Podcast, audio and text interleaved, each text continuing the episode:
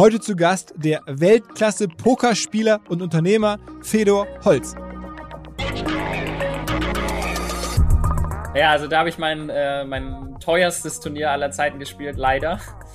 Ähm, weil es gab ein Turnier, ähm, was 300.000 Dollar Einsatz hatte. Ähm, aber man konnte sich erneut einkaufen. Und äh, ich habe mich äh, siebenmal erneut eingekauft, habe also 2,1 Millionen in dem einen Turnier verloren. Ja. Herzlich willkommen beim OMR Podcast mit Philipp Westermeier. Es folgt jetzt ein kurzer Hinweis auf meinen Kumpel Johann König, den Galeristen. Der hat nämlich neben seiner Galerie jetzt in Corona-Zeit was Neues gebaut, was nachhaltig vielleicht noch viel größer wird als seine Galerie. Und zwar eine Plattform, ein Marktplatz für Kunst. Das heißt Misa Misa.art. Misa wie Messe in St. Agnes, so heißt seine Galerie in Berlin, St. Agnes, eine ehemalige Kirche. Aber Misa.art könnte eine viel größere Digitalplattform werden, auf Shopify gebaut. Jetzt erstmal nur, aber echt super spannend zu sehen, wie er das macht. Er versucht einen Marktplatz wieder zu bauen, wo man Kunst kaufen kann, aber auch wieder verkaufen kann, verschiedensten Bereichen, ähm, NFTs.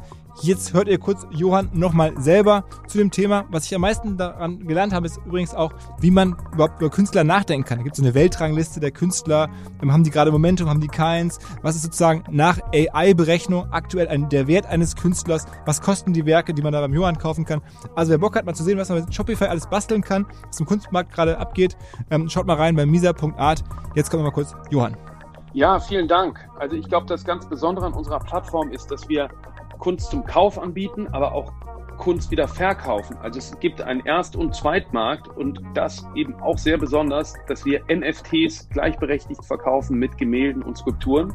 Und man kann bei uns nicht nur NFTs kaufen, sondern auch wieder verkaufen. Es gibt einen Marktplatz. Und wir haben zum Beispiel hier ein ganz besonderes NFT von Erwin Wurm, ganz berühmter österreichischer Künstler. Der hat ein Fettcar gemacht, ein animiertes Auto, das so fett wird und wieder dünn wird. Geht eben auch um Skulptur. Und dieses NFT kann man kaufen und dann spekulieren oder wenn man nicht mehr will, auch auf dem Zweitmarkt wieder verkaufen. Und das Ganze geht jetzt los und ich freue mich über euren Besuch auf misa.art.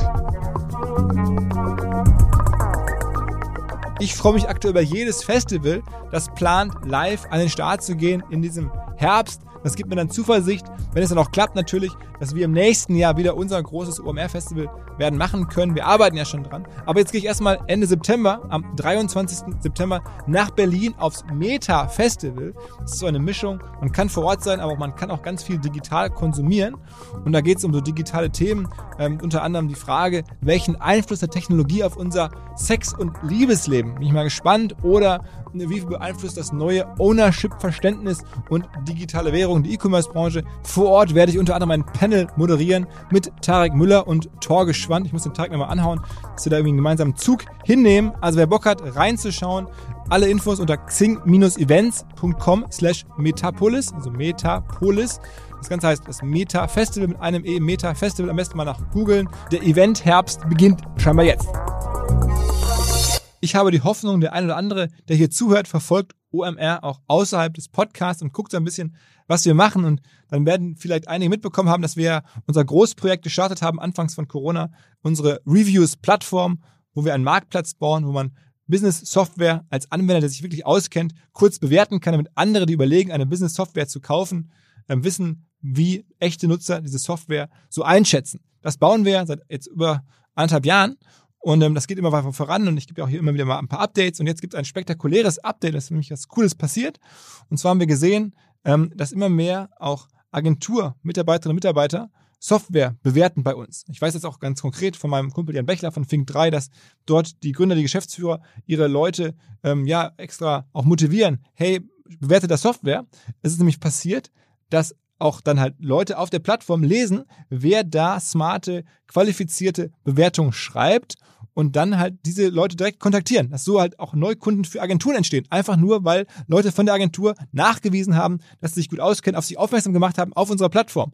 Also es gibt nicht nur Leads für die Software selber, wofür es ja eigentlich gedacht ist, sondern halt auch für Leute, die sich da als Reviewer ähm, positiv darstellen und irgendwie als Kenner irgendwie auffallen. Das hat mich total begeistert, das hat mich total motiviert, das hier zu erzählen. Hey, ihr könnt da einfach eine Bewertung abgeben. Wir incentivieren jetzt die Bewertung selber auch nochmal zum Teil. Gibt es irgendwie 10 Euro, wir pflanzen Blumen für Bewertung. Wir wollen einfach, dass Leute Bewertung abgeben, damit Software ein bisschen transparenter wird. Natürlich wollen wir auch Geld verdienen, vollkommen klar. Aber es könnte nochmal extra Sinn machen, hatte ich am Anfang gar nicht drüber nachgedacht, dass halt irgendwelche smarten Leute bei uns nachgucken, was wird über Software gesagt und dann natürlich nachgucken, wer sagt das und kann ich den nicht vielleicht auch mal direkt kontaktieren für ein Projekt gewinnen und so weiter. Also das zum Thema OMR Reviews und jetzt zum Podcast mit dem Fedor. Wir haben uns noch nie persönlich kennengelernt. Wir hätten uns kennengelernt. Kurz vor Corona gab es ein Abendessen, das ich gemacht habe ähm, mit meinem Kumpel aus Stuttgart, dem Johannes Strachwitz, dem Strachi und Joko Winterscheid. Aber am Ende konnte ich da selber nicht hinkommen. Lange Geschichte, ich konnte also nicht da sein, aber der Fedor musste einen super Vortrag gehalten haben. Ich war mega traurig und dachte mir, eines Tages hau ich ihn mal an, für einen Podcast zumindest. Und so ist es jetzt gekommen. Ich habe natürlich verfolgt, was er so macht. Ähm, er ist ja einer der besten Pokerspieler der Welt, ist auch ziemlich offen und ehrlich mit den Zahlen, hat irgendwie fast 40 Millionen ähm, Dollar mit Pokerspielen gewonnen, hat mir erzählt, warum ganz viele Pokerspieler ähm, so nah an den ganzen Krypto-Themen dran sind. Er ist mittlerweile auch selber Unternehmer, macht verschiedenste andere Sachen, macht gar nicht mehr so viel Poker. Übrigens ist Poker, das war mir auch gar nicht so klar, viel unternehmerischer, als man denkt. Zum Beispiel ist es ja so, hat er mir auch erzählt, man muss zum Teil mehrere Millionen Einsatz bezahlen bei den großen Turnieren, um daran teilnehmen zu dürfen. Und dann ist es halt so, dass er nicht das ganze Geld bringt, obwohl er dann spielt, aber andere sozusagen sich bei ihm beteiligen, unterbeteiligen und seinen Einsatz mitbezahlen. Und wenn er dann gewinnt, bekommen sie halt entsprechend einen Anteil an dem Einsatz auch mit. Und er macht es halt auch bei anderen Leuten, also eine sehr unternehmerische Branche. Wir haben über Macau gesprochen, über Las Vegas, über die, Bro über die Pokerszene, über ähm, unfassbar gutes Affiliate-Business im Pokerbereich. Gibt es eine Firma aus Hamburg. Am Ende des Podcasts war ich nochmal ganz baff, wie eng diese Szene sind. Er hat das wirklich alles gecheckt. Er kennt den ganzen Pokermarkt. Und so ist es eine lange Reise geworden. Angefangen damit, wie kommt ein Typ aus dem Saarland dazu, einer der besten Pokerspieler der Welt zu werden? Wie geht das eigentlich? Und was macht man, dann sonst noch so mit seinem Leben? Auf geht's. Herzlich willkommen, Fedor Holz. Hey, danke, dass ich da sein kann hier der, das darf man nach wie vor, glaube ich, sagen, ne? beste deutsche Pokerspieler aller Zeiten? Ähm, ja, kommt drauf an, worauf man schaut, ähm, aber kann man, kann man so sagen, ja. Krass, ja. Ähm, und noch gar nicht so alt. Du bist jetzt, ähm, also du bist 93er Jahrgang, heißt 28 geworden 28. Jetzt. Okay, und man, vielleicht noch ganz kurz zum Hintergrund. Du hast mir gerade im Vorgespräch erzählt, du hast ja, nachdem du eigentlich schon äh, retired warst vom Pokerspielen. ähm, jetzt wieder so ein bisschen Online-Poker angefangen und, und, weil das immer so nach US-Zeiten ist, wir nehmen jetzt hier am Montagmorgen auf, hast du die letzte Nacht relativ viel am Bildschirm gehangen. Ja, das ist, äh, ist auch echt immer so ein Rhythmusthema. Also gerade wenn ich jetzt ähm, mehr arbeite und auch tagsüber und früher aufstehe, ist es schon echt ein sonntags immer äh, eine Tortur teilweise.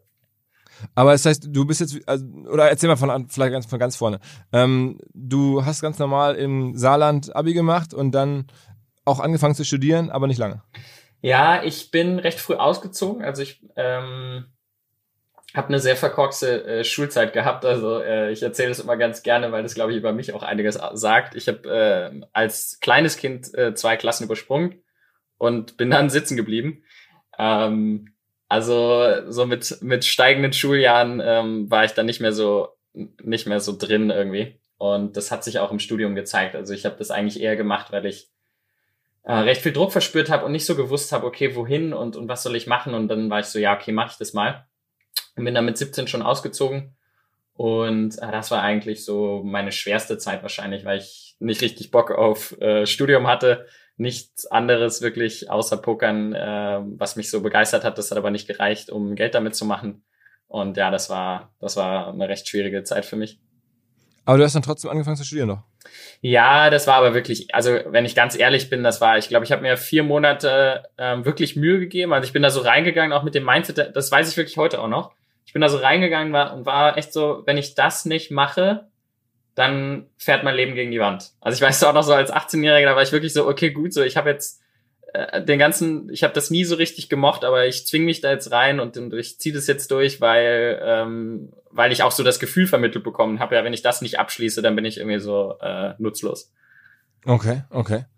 Das heißt, und dann hast du aber irgendwie nebenher schon immer gepokert? Ja, schon recht lange. Also wir haben so eine Hobbyrunde bei uns im Freundeskreis gehabt, wo wir halt irgendwie ein, zweimal im Monat ähm, einfach bei einem von uns zu Hause, dann haben wir Poker gespielt, das war immer ganz lustig mit meiner, mit meinen Freunden.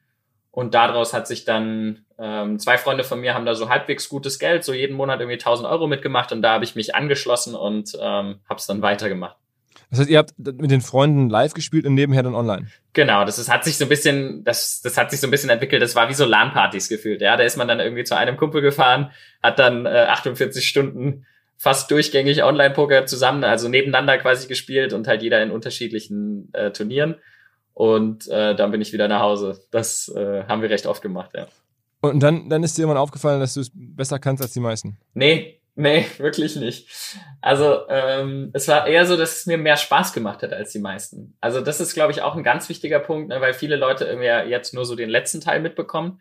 Aber ich war in unserer Runde jetzt auch eher ein, also Durchschnitt, wenn nicht vielleicht sogar unterdurchschnittlich. Und als ich am Anfang angefangen habe, online zu spielen, habe ich äh, bis, ich glaube, Jahr drei Geld verloren. Also immer wieder ne, so 100 Euro oder so, aber halt eigentlich recht stetig, stetig verloren. Okay, okay, aber jetzt nicht, also große Summen, sondern irgendwie dann. Ja, ja es kommt drauf an, ne? Also ich, ähm, in, in meiner Welt damals war das, äh, war das schon ziemlich emotional auch belastend. Ne? Ich habe das gerne gemacht. Ich hatte irgendwie auch so das Gefühl, dass ich das mehr machen will. Ich glaube, ich habe da sicher auch einige Sachen kompensiert, ja, dass ich da irgendwie mich nicht so wohl in meiner Situation gefühlt habe und da so ein bisschen einen, einen Ausweg oder eine Flucht drin hatte.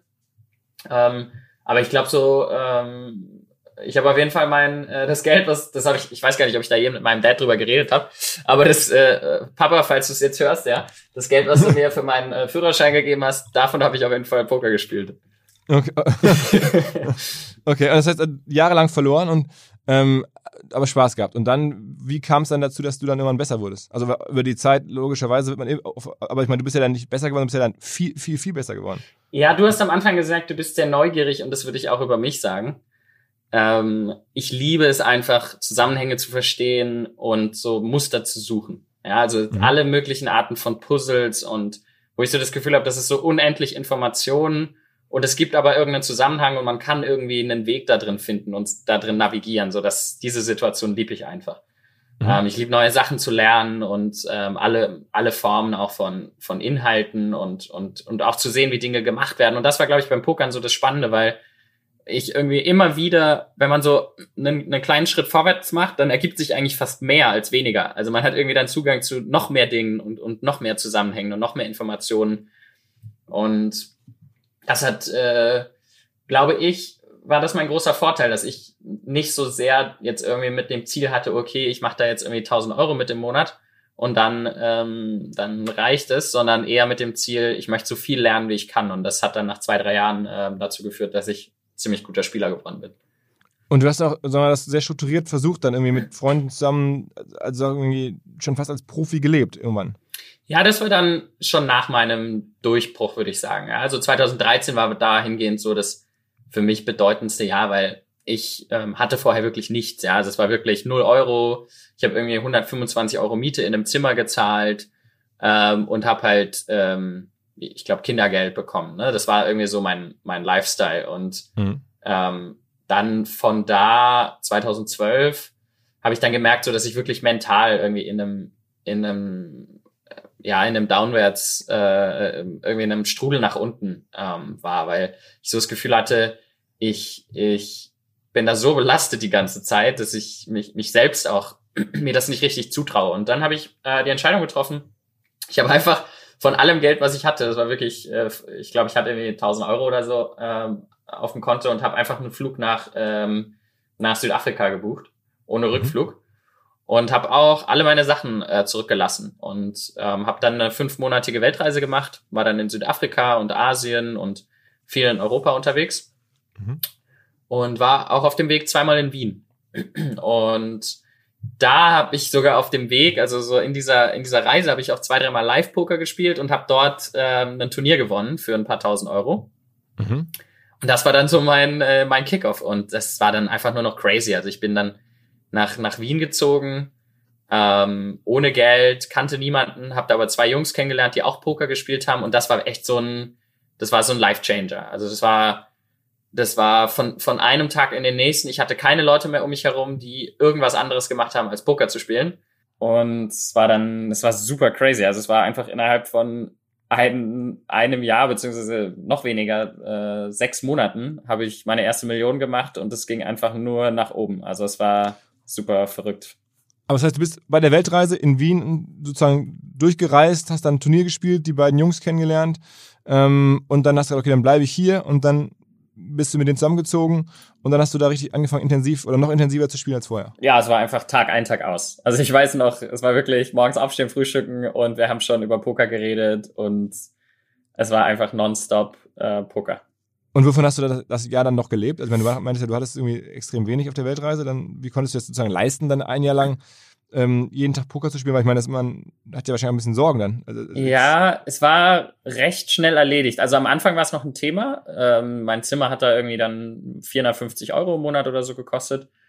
Ähm, aber ich habe also ich habe damals auch wirklich ähm, keine großen Kosten gehabt. Ne? Also Miete war jetzt so das wirklich das größte Thema und dann ansonsten klar irgendwie Essen, aber dann so mit 700 Euro im Monat war das auch erledigt und es war wirklich an Tag ähm, an Tag also in Monat zwei ähm, habe ich ein recht großes Turnier gewonnen und von da war es dann einfach egal. Also. Aber alles online dann, ne? Genau, alles online, ja. Und wo spielt man denn online? Also was ist dann die Plattform, auf der du warst? Ähm, es gab damals drei Hauptseiten äh, und die größte ist PokerStars. Ähm, und jetzt äh, hat sich das alles ein bisschen verändert. Jetzt ist die größte GG Poker, aber PokerStars ist immer noch eine recht große, recht große Seite. Und äh, rein theoretisch könnte das jeder machen. Also du hast dich da angemeldet, wie jeder andere auch. Genau. Ähm, und muss man sich irgendwie besonders so verifizieren oder sowas mit, weiß ich nicht, äh, Ausweisen, irgendwas oder kann da einfach mit so Wenn man auszahlen will, dann, dann wollen sie ein, dann wollen sie alles von dir. Okay. Aber ansonsten erstmal losspielen und einzahlen kann jeder. Genau, kannst ähm, klar, du musst dann irgendwie irgendwann mal KYC machen, also deine deine ähm, deinen Pass hinschicken ähm, beziehungsweise ein Foto. Aber ansonsten ist das alles recht, äh, muss halt über 18 sein. Ne? Das ist halt nicht unter 18 erlaubt. Und das ist auch sozusagen als safe. Wenn man da jetzt irgendwie ein paar hunderttausend gewinnt, dann, dann kommen die auch. Das ist also bei den großen Plattformen alles komplett. Ja, irgendwie. Ja, das ist safe, ja. Okay, und dann, inwieweit haben dich deine Mitbewohner dann gepusht? Also, oder hat es sich einfach nur nochmal die Intensität gepusht, äh, ein Talent freizulegen, was eh da war? Ja, ich glaube, es war so ein Mix aus beidem. Ne? Also auf der einen Seite war es für mich, glaube ich, so ein bisschen mental, diese Blockade loszulassen. Ne? Also dieses, so ich, ich bin irgendwie äh, ich habe mein Studium abgebrochen, ne? ich habe da so versagt, ich höre das auch die ganze Zeit, ne? Klar, meine Familie hat sich auch irgendwie Sorgen gemacht und so, hey, ja, willst irgendwie nicht nochmal was studieren? Ich habe das denen jetzt auch nicht irgendwie täglich kommuniziert, ähm, dass ich Poker spiele. Insofern war das schon ein sehr großes Thema für mich. Also dieses, dieses so ein bisschen frei machen und einfach mich darauf fokussieren ähm, und, und wirklich einfach den, den Prozess zu, zu ähm, genießen und da richtig viel Spaß dran zu haben, das war schon ein, ein mega wichtiger Zugang. Okay, und ähm, wie würdest du denn beschreiben, was du da jetzt besser kannst? Also im Nachhinein weiß man jetzt ja, du kannst es sehr, sehr gut, aber ähm, hast du es dann irgendwie gespürt, dass du bessere Entscheidungen treffen kannst? Ich meine, bei Online-Poker, da ist es ja nicht so mit, mit Bluffen und so, sondern da ähm, guckt man ja nur auf die Karten, wenn ich es verstehe, oder?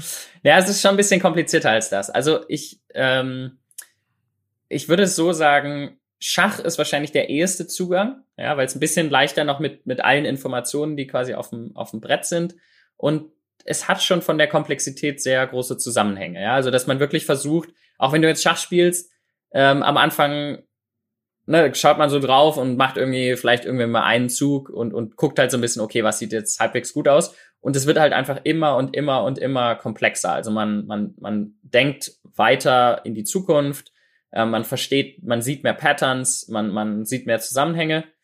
Und das ist, würde ich sagen, so der größte, ähm, der, der, der beste Vergleich, weil im Pokern ist es genauso. Ja? Am Anfang siehst du irgendwie, ich, ich sage mal, es gibt äh, fünf Stufen beim Pokern, um das vielleicht so zu, äh, zu erklären. Ja? Also in der ersten Stufe, das merkst du auch, wenn du irgendwie anfängst oder wenn jemand gerade Poker spielt, schaut er auf seine eigene Hand. Ja, also wirklich, man guckt irgendwie nur, okay, was habe ich jetzt da so? Habe ich jetzt mhm. irgendwie Ass König, äh, ein Paar, ja, dann guckt man wirklich nur mal so ein bisschen auf die, die Handstärken.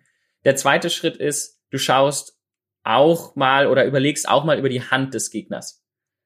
Ja, also du, du überlegst dir dann auch jetzt nicht nur, okay, was hab ich, sondern fängst auch mal zu überlegen, okay, was könnte der haben? Ne? Hat der vielleicht irgendwie Asse oder, oder mhm. zwei Könige oder sowas auf der Hand?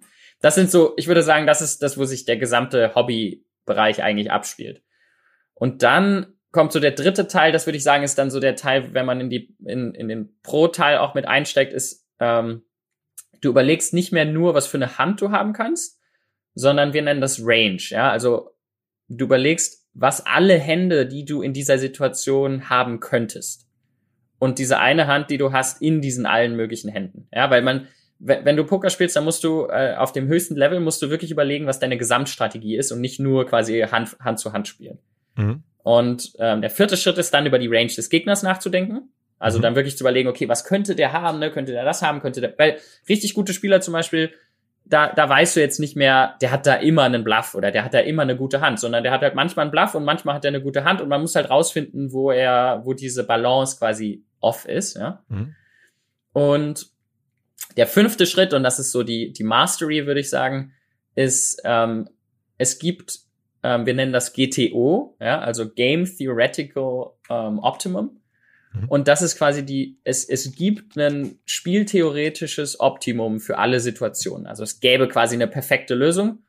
Und das entsteht aus dem Equilibrium, also aus dem Gleichgewicht von den verschiedenen Ranges der Spieler. Mhm. Also wenn ich be bestimmte Karten haben kann und, und mein Gegner bestimmte Karten haben kann, dann gibt's halt eine perfekte Strategie. Ähm, und das versuchen wir so gut rauszufinden ähm, durch Denken einfach. Man, man, man schaut sich das an, man kriegt ein immer besseres Gefühl. Und ich könnte dir jetzt zum Beispiel in fast jeder Situation ein ziemlich gutes Gefühl dafür vermitteln, was so circa die Richtung des Equilibriums ist. Und das macht halt sehr gute Spiele aus. Mhm. Okay, und das ist, am Ende ist es ein mathematisches Talent auch. Ja, ich, ich finde mathematisch ist immer so ein bisschen, ähm, ne, also so nennen das viele, aber ich finde es fast ein bisschen fehlleitend, weil ich würde sagen, es ist eher so ähm, ein ein visuelles Talent schon fast. Ja? Also es ist eher eine Vorstellung, Vorstellungskraft, als dass es unbedingt mathematisch ist. Was hat mit Blöffen und mit Psychologie an der Stelle dann nichts mehr zu tun eigentlich? N noch nicht, nee. Äh, Blöffen ist Teil der Strategie. Also das ist, wenn du, das heißt, das ist, ne, viele, viele, wenn sie von außen ähm, auf Poker schauen, dann ist es so dieses, okay, man blöfft. Für mich ist es eher ähm, äh, Teil einer Gesamtstrategie, auch mit schlechten Händen was zu setzen. Ja, also das, das gehört einfach dazu, weil du kannst ja nicht immer nur gute Hände haben, wenn du setzt, weil dann äh, weiß jeder, mhm. äh, dass du nur gute Hände hast. Aber wenn du sagst, du hast jetzt irgendwie zwei Klassen übersprungen und so, dann war ja damals als, als, als kleines Kind bei dir oder, oder als Jugendlicher schon irgendwie ein Talent da. Also war das dann, also normal ist es ja nicht normal. Also ich meine, dass man zwei Klassen überspringt. War das dann auch ein mathematisches Talent damals? Ähm, ich glaube, als Kind habe ich auch schon ähm, wahrscheinlich sogar noch viel mehr als heute, diese, diese Freiheit und diese Kreativität in diesen Zusammenhängen, die zu sehen. Ja, also ich glaube, ähm, da, wenn ich jetzt so dran zurückdenke, also ich war zum Beispiel auch recht, recht gut im Schach für mein Alter. Mhm. Und einfach dieses, das ist ja auch sehr viel so, so ein, fast schon so eine Intuition für was ist der richtige Weg. Mhm. Und ich glaube, dass ich das auch in der, in der Schule hatte, als ich noch sehr viel Spaß dran hatte. Und dann ist halt dieser Spaßteil äh, immer und immer weniger geworden und dann habe ich mich nicht mehr so nicht mehr so da eingebracht. Hast du hier mal so Softwareentwicklung gemacht oder sowas? Das ist ja auch so ein bisschen von der von der Im, Ja, immer nur ähm, passiv, also nie selbst was entwickelt, sondern immer nur mit Leuten gearbeitet, was zu entwickeln. Mhm, mh.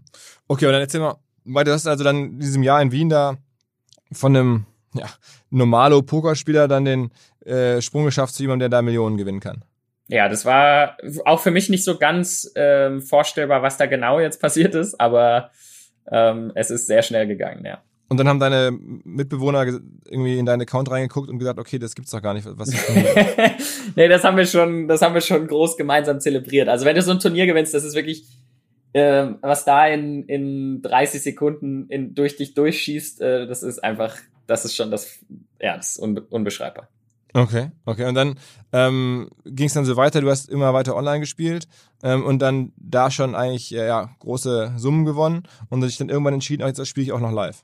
Ja, ich habe immer schon auch live nebenher gespielt, weil mir das einfach Spaß gemacht hat. So als Ausgleich auch mal irgendwie mit Menschen und ich finde den Teil auch sehr challenge. Ich mag halt sehr diesen psychologischen, diesen zwischenmenschlichen Teil. Mhm. Und habe da dann immer mehr auch mich damit beschäftigt und das ist dann so der nächste Schritt, ja, weil online warst du, online sind einfach die Limits limitiert. Also es, ähm, du spielst vielleicht mal ein 500 Dollar Turnier, so das höchste ist dann vielleicht ja mal 5000. Ähm, Einzahlung. Äh, pro Einsatz, ja, also nur hm. ein Einsatz. Hm. Und wenn du live spielst, da geht's dann weiter, ja. Da gibt's dann 10.000, 25.000, 50.000, 100.000, 500.000, eine Million, ja. Also im Live-Poker, da sind dann die viel größeren Summen, weil einfach mehr Business-Leute Live-Poker spielen und äh, größere Turniere veranstaltet werden. Mhm. Und wo bist du, wie bist du dann eingestiegen? Also was, was für ein Turnier? Ähm, ja, ich habe wirklich eigentlich immer recht ähm, parallel zu meiner Entwicklung online auch ähm, ganz am Anfang halt wirklich in meinem Heimatdorf 30 Euro Turniere.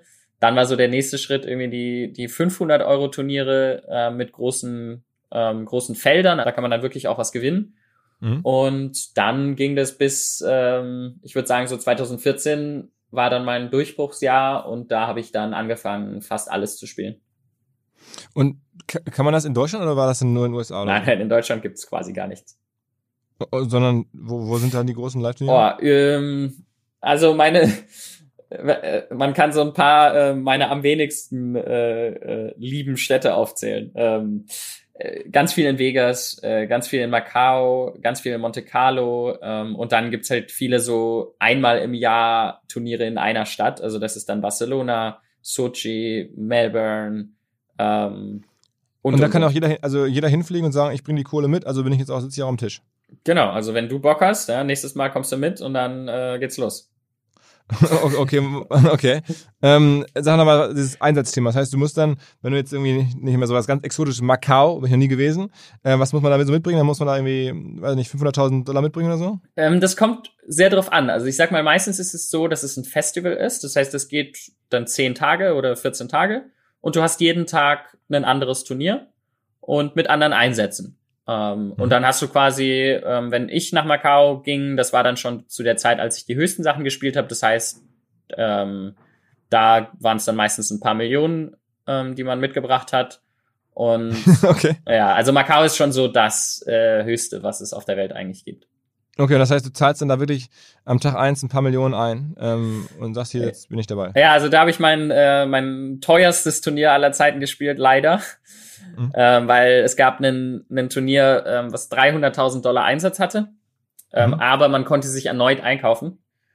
Und äh, ich habe mich äh, siebenmal erneut eingekauft, habe also 2,1 Millionen in, in dem einen Turnier verloren, ja. Okay, krass, krass. Aber das, da gibt es jetzt keine Qualifikation, das ist einfach, die Qualifikation ist einfach Geld. Die, die Qualifikation ist Geld, genau, ja.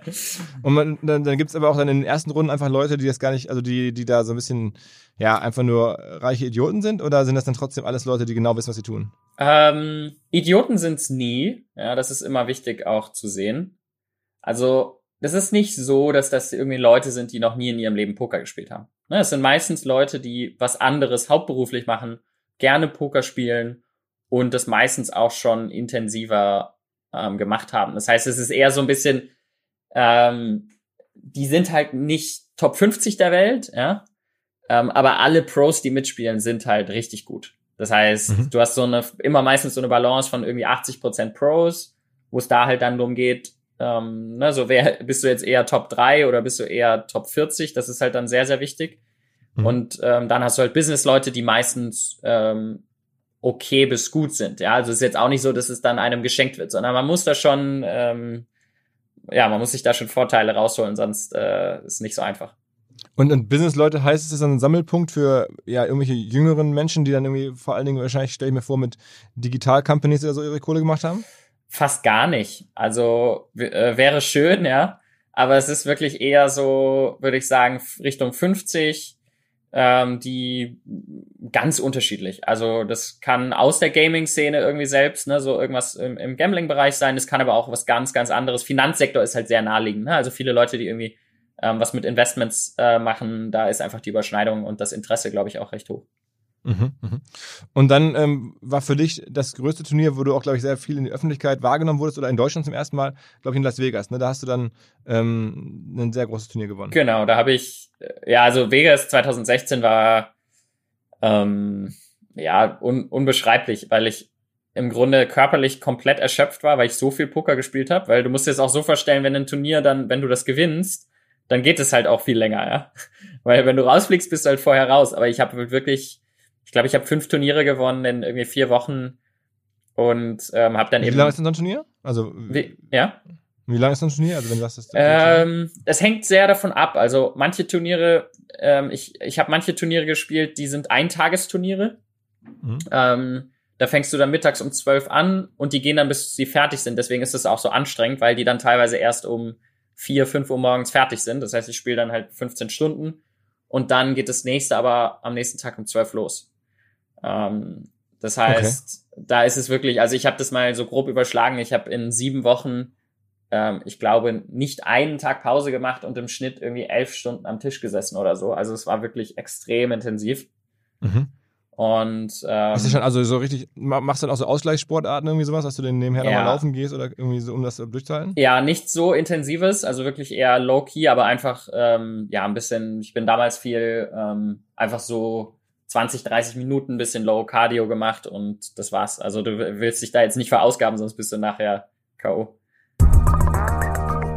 Wichtige Erinnerung an unseren Partner Lichtblick. Wer uns regelmäßig hört, weiß, das sind die Ökostrom-Pioniere. Schon vor langer Zeit gesehen haben, was auf uns zukommt. Die versuchen seit Jahren vorzusorgen, uns alle dahin zu bringen, am Ende klimaneutraler zu leben. Deswegen lasst uns alle vielleicht bei Ökostrom abschließen, Ökostrom konsumieren und halt einfach einsparen, denn es wäre gut, wenn wir alle pro Kopf zwei Tonnen CO2 maximal pro Jahr verbrauchen würden. Aktuell ist es so, dass der Schnitt bei über 11 Tonnen CO2 liegt. Am meisten einsparen kann man in den Bereichen Heizung und Strom, also Strom oben der Lichtblick, aber auch Mobilität, auch da Ökostrom, Ernährung, Mode, all diese Themen. Was man noch so machen kann, steht auch in der Website bei lichtblick.de slash klimaneutral-leben. Vielleicht reicht es schon als ersten kleinen Schritt, ihr werdet dort Kunde und dann kann man beim Waschen ohne Vorwäsche arbeiten, beim Backen ohne Vorheizen, all diese Themen. Auf geht's. Und aber dann war der, wann, wann war der Las Vegas Sieg? War das dann so, das ist das so, dass das Wimbledon ähm, der Pokerturniere, kann man das sagen? Äh, ja, kann man so sagen. Also es ist beim Pokern ja alles ein bisschen anders, weil halt, ähm, weil man sich mit Geld einkaufen kann. Ne? Das ist einfach, du, du hast jetzt nicht dieses, jemand gewinnt einen Bracelet, nennt sich das. Ja, das sind so die, mhm. die, die Armbänder für die Weltmeisterschaft. Mhm. Und davon gibt's halt eben nur 60 im Jahr, weil es halt 60 so Weltmeisterturniere gibt.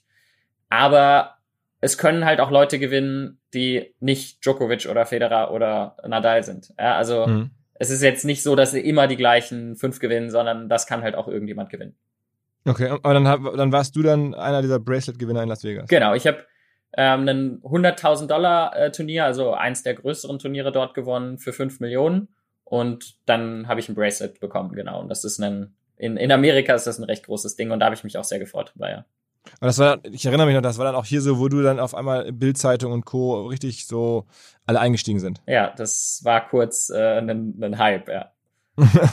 okay. Und war das dein, dein größter ähm, Einzelerfolg bis heute? Nee, ich hatte ein noch größeres, das war ein eine Million Dollar Turnier. Mhm. Das war, das äh, muss ich sagen, ist äh, äh emotional, merke ich gerade auch noch ein bisschen schwierig, ähm, weil ich, äh, wir nennen das Heads Up, ja, also wenn nur noch zwei Leute drin sind. Ich war im Heads Up gegen äh, einen, gegen den ich einen, äh, äh, ja, mit dem ich kein so gutes Verhältnis habe. Mhm. Und ähm, ja, habe gegen den verloren und äh, da gab es quasi 10 Millionen für den ersten und 6 Millionen für den zweiten. Und das hätte mich schon sehr, und da war halt eben auch, ne, also der Unterschied ist wirklich Wahnsinn zwischen, in dem Turnier vor allem zwischen ersten und zweiten Platz. Also gerade, ne, man, das Bracelet, ähm, aber auch es, es gibt so eine Rangliste, also so eine All-Time-Money-Rangliste. Ähm, also da waren schon ein paar Prestige-Sachen dabei, wo ich in dem Moment gemerkt habe, so, boah, okay, das würde mir schon sehr viel bedeuten, das zu gewinnen. Also da war ich ein bisschen traurig kurz, äh, als ich da Zweiter gewonnen bin. Mhm. Wo ist denn aktuell der Erste auf der All-Time-Money-Rangliste? Äh, es gab mittlerweile noch einen eine Million äh, Pfund Turnier, was halt riesig groß war. Deswegen ist der erste, der hat da glaube ich irgendwie 20 Millionen gewonnen oder so. Deswegen, äh, ich glaube, der erste hat jetzt 45 Millionen oder sowas. All-time. All-time, ja. Ach, ich hätte gedacht, das ist sogar so die, das mittlerweile schon, schon nach all den Jahren, das ist ja schon, schon Leute über 100 Millionen oder so das Nee, ähm, du darfst nicht unterschätzen, das war früher nicht so, ne? Also, ah, okay. Die Summen waren kleiner. Ich habe gerade nachgeschaut, 65, äh, 56, äh, so, 56 Millionen hat der erste.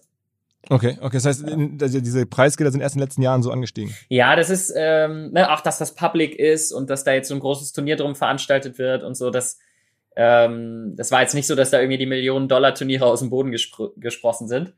Und du musst dir vorstellen, wenn du jetzt ein 10.000 Dollar-Turnier spielst, ja, ähm, und da gewinnst du halt im, im, im größten Turnier, was es auf der Welt gibt, gewinnst du 10 Millionen für den ersten. Aber da spielen halt auch 8000 Leute mit. Ja, das gewinnst du halt nicht einfach mal äh, zehnmal, sondern wenn du das einmal gewinnst, dann hast du schon verdammt viel Glück gehabt. Also es gibt also keinen, so diesen Federer Djokovic-Typen, der jetzt so der super Pokerspieler weltweit ist, das, das gibt es in der Form eigentlich gar nicht. Also der jetzt regelmäßig so systematisch immer wieder die großen Dinger gewinnt. Doch schon, aber halt ähm, die Preisgelder sind, also ich sag jetzt mal, es gab schon so fünf bis zehn Leute, die halt einfach regelmäßig extrem viel gewonnen haben. Aber das ist dann eher so, ne, 300.000 hier, 700.000 da, 1,2 Millionen da, ne, und das, das läppert sich zwar schon, aber dann stehen halt am Ende 12 Millionen äh, drunter und nicht äh, 100. Mhm. Okay, das heißt, du, ich meine, das ist ja auch äh, total offen.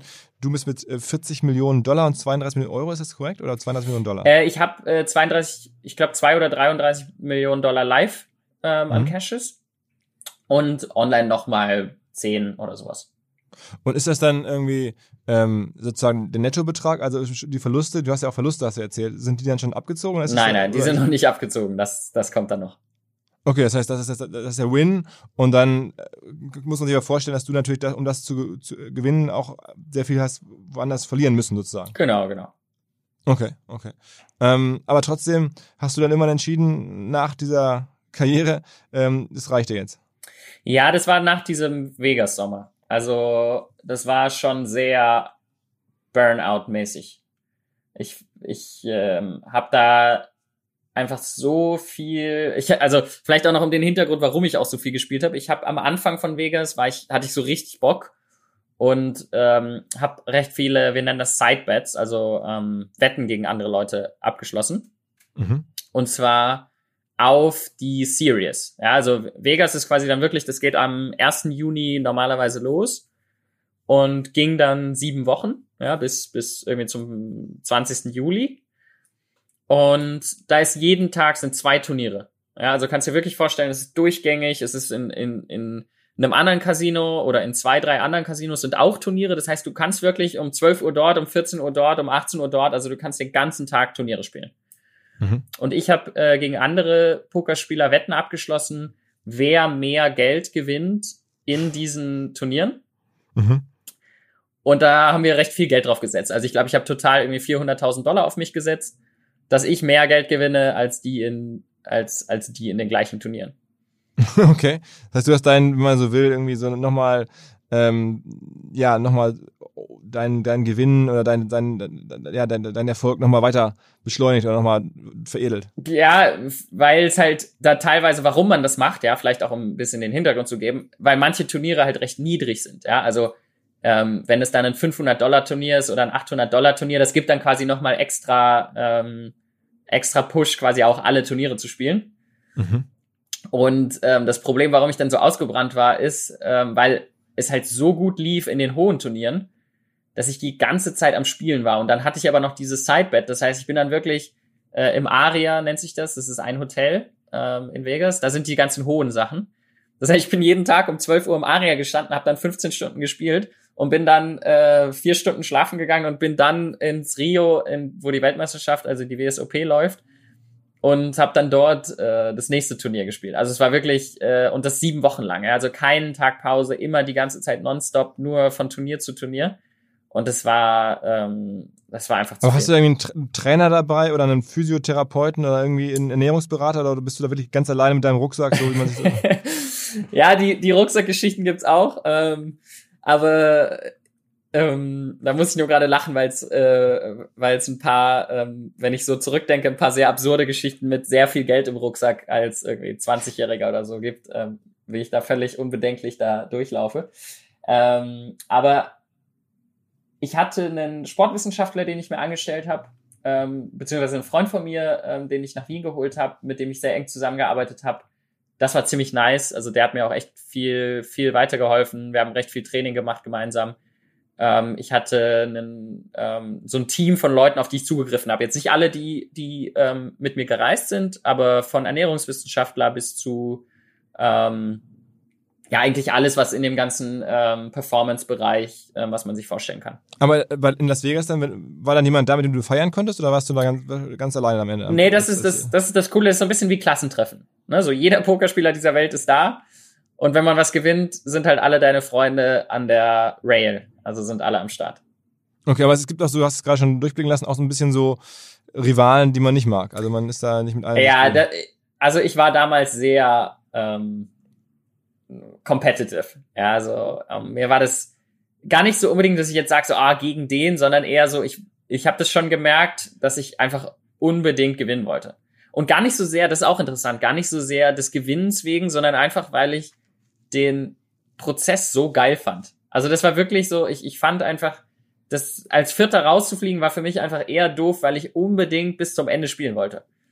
Weil einfach diese Momente, das ist, das ist wirklich jeder, der das irgendwie mal, das ist einfach so, das ist für mich so absoluter Flow. Ja, also ich sitze da und ich bin so in diesem Moment, ich, ich sehe, ich bekomme alles mit, was meine Gegner machen, ähm, also wie sie ihre Hände bewegen, ihren Pulsschlag, ihre, ihre Augen, wie sie setzen, was sie, also was sie machen, mit welchen Händen und so. Da, da bin ich so in diesem, in diesem Moment drin, das ist einfach ein richtig geiles Gefühl. Okay, okay. Und dann kam diese Burnout-Phase und dann hast du entschieden, jetzt war's das. Genau, dann habe ich äh, von einem auf den nächsten gequittet. Okay, und dann auch seitdem nicht mehr richtig live gespielt? Ich habe noch mal live gespielt. Lustigerweise ähm, war wahrscheinlich meine beste Turnierperformance ähm, ein halbes Jahr später oder drei, vier Monate später. Also danach war ich so richtig befreit. Also ich habe schon gemerkt, okay, da war irgendwie auch echt viel Druck, auch den ich mir selbst gemacht habe. Und danach war einfach egal. Und dann habe ich wahrscheinlich mein schönstes Turnier gewonnen in Barcelona 2000, ähm, ja, also nachdem ich aufgehört habe. Aber was heißt, also ich meine, aufhören, es gibt ja keinen keinen Verband, wo man sich dann abmeldet oder keine, keinen Verein, wo man sagt, ich, sondern du, aufhören heißt ja nur für dich selber aufhören. Also genau, ist, für mich selbst aufhören, ja. Ne, weil rein theoretisch könntest du ja sagen, morgen, ich mach wieder mit. Ähm, klar, ich muss dir ein bisschen so vorstellen, das ist so wie ähm, im, im Äquivalent, ja, wenn ein Founder jetzt irgendwie sagt, okay, ich höre auf, ja, ähm, das ist so ein bisschen äh, in, in den, den Aufsichtsrat dann zu gehen, ja. Ähm, also das war wirklich von einem Tag auf den nächsten. Ich habe halt vorher 80 Stunden die Woche irgendwie mit Poker verbracht, ja. Und dann waren es halt vier. Also ich habe wirklich, ich bin nicht mehr gereist, ich habe nicht mehr online gespielt, ähm, ich habe einfach nur noch mich mit anderen Sachen beschäftigt. Und das war für mich natürlich mental, weil das hat sich das so angefühlt, als würde ich jetzt quasi komplett gar nichts mehr damit zu tun. Und ist, aber könntest du denn, wenn du wolltest, jetzt morgen wieder spielen und auf das Niveau kommen oder, oder braucht man dann erstmal wieder ein Jahr oder so, um so ein Niveau zu finden? Ähm, ich muss sagen, dass ich glaube, dass ich relativ gesehen noch mehr, also noch besser wäre als früher, mhm. wenn ich die Zeit investieren würde. Ja, und das ist ein großes Wenn, weil das, das kann man nicht so voneinander trennen. Ja, das ist irgendwie, das, das gehört so dazu. Du musst auch diese Leidenschaft und dieses, ähm, diese Opferbereitschaft irgendwie da so dich so reinzuhängen, das gehört dazu, weil du kannst nicht irgendwie sagen so, ja, wenn ich jetzt 60 Stunden am Tag Klavier spielen würde, äh, wäre ich richtig gut, ja, das, sondern das, das, das muss, muss man halt auch lieben. Und das tue ich gerade in der Form nicht mehr so. Aber, aber das heißt, du sagst am Ende umso, also man kann jetzt als Businessman nicht sagen, ich mache jetzt mal irgendwie, nehme mir mal drei Tage frei, fliege irgendwie dann nach Macau ähm, und dann äh, spiele ich da Poker, dann ist das ein Hobby. Also dann kann man das nicht gewinnen, weil gewinnen kann man nur, wenn man wirklich vorher wochenlang Zeit reinsteckt. Ja, ähm, langfristig zumindest. Ne? Und das ist ja das Coole am Pokern, warum die das gerne machen, ist, weil ähm, der kann schon gewinnen, nur halt halb so oft. Und das ist ja auch okay, ne? So, du hast halt diese Challenge, du, du ähm, entwickelt, also der entwickelt sich ja dann auch weiter, nur ähm, langfristig gewinnt er halt kein Geld damit, sondern ähm, ist halt eher dann ein Hobby und der investiert halt Geld in eine coole Zeit, wo er eine gute Challenge hat. Glaubst du, dass sagen wir, von den Top-Pokerspielern die meisten am Ende mehr Geld gewonnen oder mehr verloren haben? Ähm, von den Top-Spielern weiß ich, dass ähm, alle mehr gewonnen haben als, als verloren. Also auch jetzt bei dir, das heißt, um diese ähm, 30, 40 Millionen, die du gewonnen hast, da die, erkauft man sich dann mit irgendwie 20 Millionen Verlusten oder, oder mit, mit 10 oder 5 oder, oder? Ja, das kommt, was? genau, das kommt ganz drauf an. Also bei mir kann ich es recht äh, auch, auch gar nicht so konkret sagen, ne, weil das wirklich, ähm, da, da hängt noch ein bisschen mehr eine, eine Wirtschaft hinten dran. Also ich habe Anteile bei anderen Leuten gekauft, andere Leute haben Anteile bei mir gekauft, ja. Also mhm. du machst dann auch so, ähm, Tauschgeschäfte zum Beispiel, ja, wenn ich mit meinen besten Freunden Turniere gespielt habe, dann hab, ne, dann krieg ich zehn Prozent bei dem und er zehn Prozent bei mir. Und da haben wir ja einfach nicht, äh, also gerade jetzt irgendwie mit 20 oder so, da habe ich jetzt nicht gänzlich Buch geführt. Das heißt, klar, ich weiß circa, was am Ende übrig ist, weil ich es halt übrig hatte. Aber jetzt äh, genau, ne, was wir alles eingesetzt haben und was dann bei rumkam, ähm, das ist gar nicht so einfach zu sagen für uns. Okay, okay, okay. Aber das, okay, das heißt, du ja, sicherst ein bisschen deine Verluste auch ab, indem du andere dann mit reinnimmst. Und das ist gängig. Genau. Das ist sehr gängig. Ja, gerade in dem höheren Bereich, ähm, das ist ein sehr gängiges Modell, ja. Mhm, mhm. Okay, okay. Und sag mal, ähm, dennoch ist es jetzt so logischerweise, ich meine, in den Dimensionen, so viel kann man ja fast gar nicht verlieren oder sollte ja, ja, ja. Man, also ich auch sagst, du bist jetzt einfach fürs, fürs Leben wirtschaftlich gesehen durch. Ähm, ja, man weiß natürlich nie, was passiert, ne? Aber ähm, ich würde das sogar gar nicht so unbedingt sagen, weil ich glaube, dass ich, ähm, was das angeht, auch ziemlich ähm, ja, losgelöst von Geld. Ich habe eine recht unterschiedliche Vorstellung von Geld und, und, und auch wie ich damit umgehen möchte. Und das, ja, also ich, das hat, das hat sich so aufgebaut über die letzten Jahre, weil mich das sehr viel sogar stört, auch in, in meinem Umfeld oder wenn ich das so mitbekomme, dass Geld ähm, so losgelöst wird von der, von der Funktionalität, die es für uns ja eigentlich hat, was ja im Grunde nur ein Informationsüberträger ist. Und ich finde es so schade, wenn, wenn so Geld quasi als ähm, so externalisierte Zahl für Selbstwert so genommen wird. Irgendwie von, okay, so ich habe jetzt irgendwie 100 Millionen und das bedeutet jetzt, ich habe so und so viel erreicht oder ich bin so und so gut. Und anstatt das eher zu reduzieren auf, ja, ähm, wenn man das Geld behält und nichts damit macht, dann, ähm, dann vorenthält man auch bestimmte Dinge, für, für dessen Funktionalität ist eigentlich ähm, in meiner Ansicht nach zumindest ähm, ähm, gedacht ist. Und ich finde halt gerade da jetzt ähm, die einfachste Art und Weise für mich sind die Grundbedürfnisse ähm, der Menschen, weil ich glaube, äh, weil ich sehr, sehr daran glaube, dass ähm, wir in einem komplett zusammenhängenden Gesamtsystem leben, wo ähm, so wenn die, wie, wie sagt man irgendwie, wenn, wenn the tide rises, every boat rises. Also ähm, wenn es irgendwie allen besser geht, dass es jedem Einzelnen von uns dann auch besser geht. Und deswegen, ich, ich glaube, so diese Vorstellung irgendwie ähm, absolut jetzt zum Beispiel ähm, prozentualen Zugewinn von Geld. Ja, wenn jetzt, wenn ich Leute höre, die irgendwie Geld in Aktien investieren und sich dann mega feiern, weil sie jetzt irgendwie 18 Prozent äh, ähm, dazu gewonnen haben, ähm, da tue ich mir extrem schwer mit, ja, weil ich glaube, dieser, dieser Zusammenhang dann auch zu realisieren, okay, es wurden 25 Prozent äh, mehr Geld gedruckt, es gibt mehr Geld im Gesamtumlauf, dein, dein absoluter Wert hat sich vielleicht gesteigert, aber dein relativer Wert ist um, äh, um 5 Prozent gesunken. Und ähm, es hat keinen wirklichen, keine wirkliche Funktionalität, wenn es einfach nur da liegt und in irgendeinem ETF äh, bei einer Bank investiert ist, sondern ähm, wirklich zu gucken, okay, ähm, wa was schaffen wir, was schaffen wir mit den Ressourcen, die wir zur Verfügung haben? Ähm, und da geht es mir viel dann um, ähm, ja, wie wir mit Nahrung umgehen oder oder Lebensraum, ja, wie wir leben, ähm, wie wir uns organisieren, generell wie wir mit Ressourcen umgehen. Da habe ich das Gefühl, dass gerade reiche Menschen für das Thema ziemlich äh, wenig, ähm, ja, irgendwie, dass das Thema sehr wenig präsent ist. Und deswegen äh, glaube ich zum Beispiel, dass es bei mir sehr in die Richtung geht, das merke ich auch in letzter Zeit, ähm, dass ich immer und immer weniger ähm, mich interessiere dafür, Dinge in Dinge zu investieren, die mir jetzt mehr absolutes Geld bescheren, sondern eher zu gucken, okay, wo kann ich das Geld einsetzen, um am meisten Effekt, ähm, den ich als positiv wahrnehme, zu haben. Die, die Poker-Community ist ja auch irgendwie immer recht nah mit der Krypto-Community zusammen. Ne? Ja, ja. War das, also das heißt, du bist dann auch vor Jahren, hast du auch, glaube ich, schon mal im Interview, ich glaube bei Böhmermann oder so gesagt, irgendwie auch schon in Krypto reingegangen, ne? Ja, recht früh. Also 2016 war so das erste Mal, wo das irgendwie bei mir aufkam. Wobei in meinem, in meinem Umkreis gab es das auch schon vorher, aber so 2017 würde ich sagen, war so der Teil, wo fast alle in unserer Community zumindest ähm, recht stark in Krypto eingetaucht Warum sind. Warum eigentlich?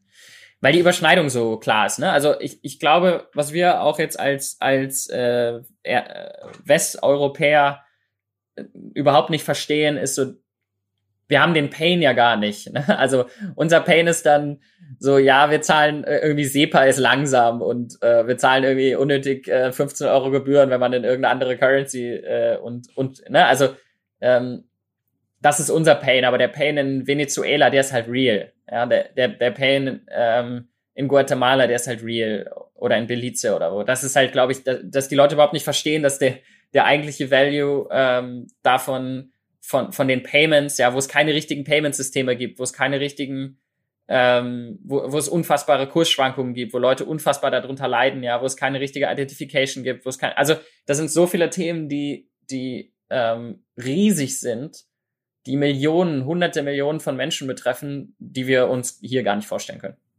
Und das erlebt man aber auch beim Pokerspielen, also da kommen auch dann durchaus Pokerspieler aus diesen Ländern zum Beispiel? Äh, nein, der, der Grund, warum das Pokerspieler mitbekommen ist, weil unsere Pain äh, die ist, das Geld, äh, Geld zu verschicken äh, schwierig ist für uns. Deswegen ähm, ist bei uns äh, leider das eine andere Pain und kommt aus einem anderen Hintergrund, aber ähm, der, der Hintergrund ist die, ist die ähm, Transaktion hauptsächlich. Okay, das, aber dann bist du damals auch, weil das irgendwie so in der Community alle gemacht haben, einfach mal in, in Bitcoin und Ether und alles, was so ist, da alle Währungen reingegangen. Okay. Und das hat sich dann ja wahrscheinlich am Ende mehr, mehr noch äh, Win als, als, als dein, dein Poker-Win, oder? Äh, nicht mehr Win, ähm, weil ich auch, also auch ganz transparent ehrlich dazu sagen muss, dass ich teilweise da ähm, jetzt nicht die smartesten äh, Entscheidungen getroffen habe, was jetzt eine finanzielle Sicht angeht. Ja, weil ich dann wirklich auch, ich habe mich mit, also ich bin da richtig eingetaucht. Ja. Ich war 2017 dann da ähm, teilweise ziemlich drin ähm, habe auch eine recht große Mining-Farm aufgebaut. Das steht ja auch in dem Artikel drin, die wir gegen die Wand gefahren haben. Also wenn ich jetzt einfach nur, ähm, ich habe wirklich sehr früh sehr viel Geld äh, in Bitcoin investiert und dann halt auch viel, ähm, also ich hatte mehrere hundert äh, Bitcoin und ähm, äh, wenn ich die jetzt einfach hätte liegen lassen, ja, dann wäre das, äh, dann wäre das was anderes gewesen. Aber ähm, jetzt im Nachhinein, klar, ich habe damit Geld verdient, ja, und, und irgendwie da ist was draus geworden. Und ich glaube auch nach wie vor, die Technologie, das wird, also Blockchain wird, äh, wird einfach überall prominent und überall sein. Aber ähm, jetzt von der finanziellen Sicht war das für mich äh, jetzt kein so riesen Gamechanger. Okay, okay. Ähm, dafür machst du jetzt ja auch, sagen wir mal, durchaus andere Investments. Also ich meine, wenn man so guckt, äh, du hast jetzt irgendwie so ein bisschen klassisch ähm, Startups investiert, ähm, also Masterplan kennt man so, da ne, sind auch klassische VCs drin. Ich glaube, einer der Gründer, ähm, der Stefan ist auch so ein Pokerspieler, habe ich mal kennengelernt. Ne? Yes. Ähm, äh, kennt ihr übers Poker? Ja, ist ein guter Freund, ja. Wir, ah. haben uns sogar übers äh, Unternehmertum kennengelernt, aber ähm, Poker ist auf jeden Fall eine gemeinsame Leidenschaft, ja. Gibt es in der deutschen Digitalszene eigentlich viele äh, Poker? Ich habe bisher nur den Stefan kennengelernt, der das auf gewissem Niveau, also der. Also jetzt so, dass ich sagen würde, ich habe die mal auf, ne, also die kommen auch mal auf ein Event mit. Ähm, habe ich noch nicht so richtig jemanden kennengelernt, aber es wundert mich auch. Also es sollte eigentlich naheliegender sein. Und dann aber hast du also einen Masterplan, wie gesagt, ähm, aber äh, auch dann querbeet. Also ähm, UNU wird auch noch ein bisschen klassisch vielleicht so ein Scooter-Startup gemacht. Äh, du hast irgendwie einen Dönerladen. Ähm, äh, also jetzt baust du gerade so, ein, so eine Art WeWork-Space in Wien auf. Also es, es, ist schon, also es gibt jetzt keine klare Investment-These, sagen wir mal so. Nee, keine klare Investment-These. Hat sich auch extrem viel verändert. Ne? Also ähm, ich würde sagen, meine Vorstellung von, wo ich jetzt Ressourcen hingeben möchte, zu vor vier Jahren ist, also ist unfassbar anders. Ja, ich würde sagen, da war ich so extrem ähm, so opportunistisch und ähm, auch stärker finanziell getrieben, würde ich sagen, so okay, was irgendwie finanziell funktionieren kann. Jetzt zum Beispiel ähm, ist es für mich viel mehr auch Beziehung, ja, dass ich irgendwie auch die Werte ähm, der Menschen kenne und ähm, wirklich auch verstehe, um, um was es geht und wohin das gehen soll. Also das ist mir ziemlich wichtig. Und mittlerweile investiere ich auch kaum noch in Sachen, weil ich einfach gemerkt habe, okay, ich will, wenn dann in Sachen investieren, ähm, wo ich wirklich überzeugt von bin und wirklich auch glaube, okay, dass äh, ich, ich mache immer so eine mentale, so eine mentale Übung und stelle mir irgendwie vor, okay, wenn ich jetzt äh, 90 Prozent aller Unternehmen äh, auf der Welt äh, deleten müsste, wäre das Unternehmen noch da. Ähm, mhm. Das finde ich immer ganz so gerade auch, ne, weil wenn ich dann irgendwie viel so in E-Commerce oder so, wo ich dann merke, okay, ganz viele von den Sachen, glaube ich, sind einfach gar nicht so essentiell. Mm, und das finde ich, fand ich eigentlich eine ganz coole äh, Übung, um auch Sachen, die vielleicht irgendwie ganz fancy klingen oder irgendwie äh, potenziell Geld machen können, dann eher zu sagen, ja gut, okay, ähm, aber ist vielleicht nicht für mich. Aber wenn man dich jetzt bei den sozialen äh, Netzwerken so ein bisschen verfolgt, ich glaube, das größte bei dir ist Instagram, ne? Hast du so mhm. 80.000 Follower, Twitter auch so in der Größe nicht ganz so viel. Ähm, dann kommt ziemlich viel Pokercode. Also ist so eine, so eine Website für Online-Pokerkurse, glaube ich, ne? Mhm. Ähm, die du aktuell gefühlt recht stark pusht. Ja, das, ähm, ich bin da auch Vollzeit drin. Also ich habe äh, seit drei Monaten jetzt ähm, die CEO-Rolle übernommen. Ich war halt immer als Headcoach drin. Wir machen das seit zwei Jahren. Und ähm, das hat mich ziemlich gefangen. Also auch ähm, so vom, vom Emotionalen her merke ich, dass ich da irgendwie ganz anders äh, für brenne als jetzt irgendwie für, für andere Sachen, die ich gemacht habe. Ähm, weil das auch echt seit langer Zeit so das erste Mal ist, wo ich wirklich so das Gefühl habe, okay, ich baue jetzt eine Company auf. Ja, also wirklich mit ähm, einfach, dass ich das genauso aufsetzen kann und, und die Sachen auch mal so umsetzen kann, wie ich mir das äh, vorstelle, weil ich schon sehr unterschiedliche Vorstellungen äh, teilweise auch habe. Und das finde ich gerade mega geil und das, das macht mir unfassbar viel Spaß. Und wir, das ist jetzt nicht pro bono, sondern das ist, das ist aber am Ende ein, dann wieder ein klassisches kommerzielles Business. Genau, und ähm, der, der Business Case ist auch recht klar. Also wir haben eine Membership, das heißt, es ist ein, ähm, ein Subscription Model. Und das ist für alle Leute, die Lust haben, besser im Poker zu werden oder irgendeine Begeisterung für Poker haben. Und wir bieten da wirklich das gesamte Universum an, äh, machen sehr viele Live-Coachings. Also das ist, darum ist es so aufgebaut, dass wir die besten Spieler der Welt haben, die, ähm, die über 100 Coachings im Monat geben.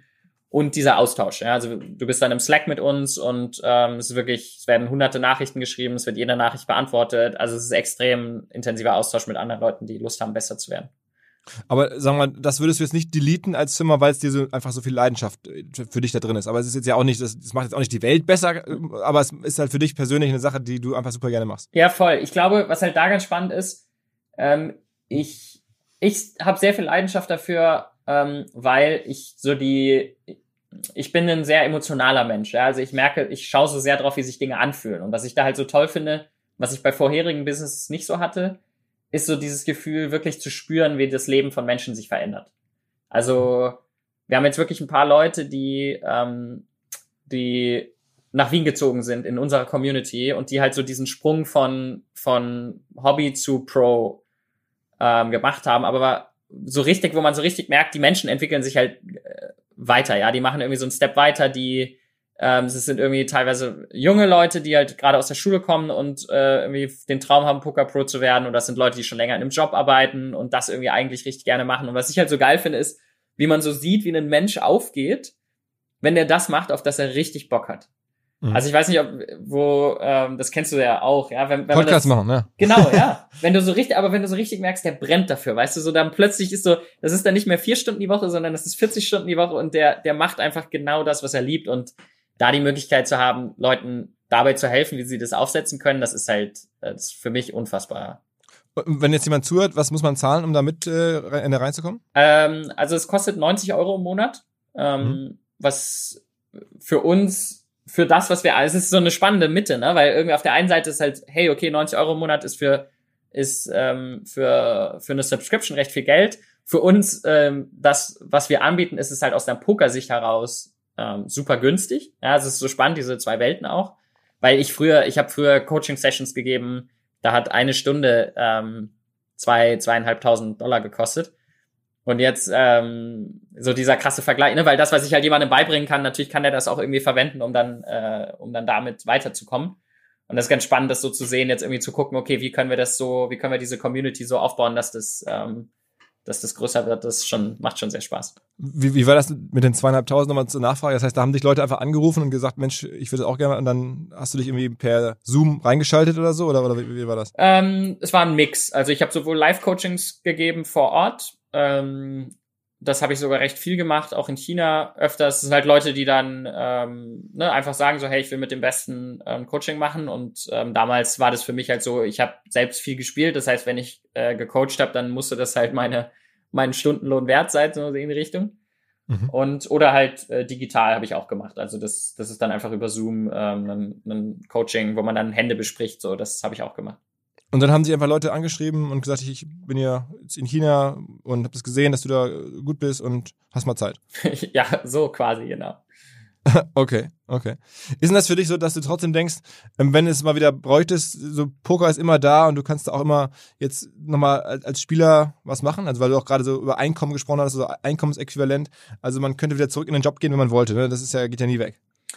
Ja, äh, äh, Nee, nicht wirklich. Also ich, ich würde es schon machen, wenn ich jetzt das Gefühl hätte, so mit dem Rücken zur Wand zu sein. Ja, also wenn das jetzt, wenn ich jetzt ähm, mir Angst um so die Basics machen würde, ähm, was jetzt, keine Ahnung, wenn ich jetzt wirklich aus irgendeinem Grund auf Null oder, oder ins Minus gehen würde, ähm, was auch immer da jetzt passieren müsste, dann würde ich das schon in Betracht ziehen, aber grundsätzlich wäre das für mich keine Option, jetzt zu spielen, ohne dass ich Lust drauf habe. Also das, das würde ich eigentlich nicht machen. Und bei, bei deiner Company, bei Pokercode, würdest du jetzt auch normale VCs reinholen oder Business Angels oder sowas oder, oder finanzierst du das selber? Ähm, ist keine Option. Für, also wir sind profitabel. Ähm, es ist keine Option jetzt erstmal für mich. Ähm, es gibt einen, es gibt Thematiken, wo ich es spannend finde, Dinge zu akquirieren. Ja, ähm, weil gerade so Brands im Pokern, ich habe halt das Gefühl, du, das ist so, das ist so spannend, weil das ist so ein Markt, wo, wo ähm, das keiner richtig macht. Ja, also es gibt wirklich ganz, ganz wenige Leute und Brands, wo du so sagst, boah, die sind, ne, denen vertraust du zu 100 Prozent, die sind so ähm, etabliert im Markt, ne, da hat man so eine positive Haltung gegenüber. Das gibt's in dem in der Gambling-Szene einfach quasi nicht. Ja, es ist alles alles ein bisschen shady ist und so. Ja, äh, weil weil das auch so untereinander, ne? Also es ist auch so untereinander, es ist irgendwie viel so Powerplay und und so Situationen ausnutzen und ähm, da glaube ich einfach an das Long-Term-Game und, und das ist nicht so meine Art. Deswegen glaube ich, ja, haben wir auch teilweise, ähm, das merkt man jetzt, ja, dass Leute halt sehr gerne mit uns zusammenarbeiten, weil, ähm, weil sie natürlich mich auch kennen und, und mich auch schon länger kennen. Und das ist natürlich ganz, ganz cool, mit so einer, mit so einem äh, Standing im, im Markt zu sein. Und da will ich auf jeden Fall, da bin ich immer im Überlegen, vielleicht äh, mal Geld ähm, zu investieren. Aber auch dann würde ich es wahrscheinlich eher im Freundeskreis machen als, als jetzt extern. Was ist denn noch wichtig bei dir im Imperium sozusagen? Also wir haben jetzt ein paar Sachen ja schon so kurz berührt. Ähm, jetzt machst du das operativ äh, sozusagen daily.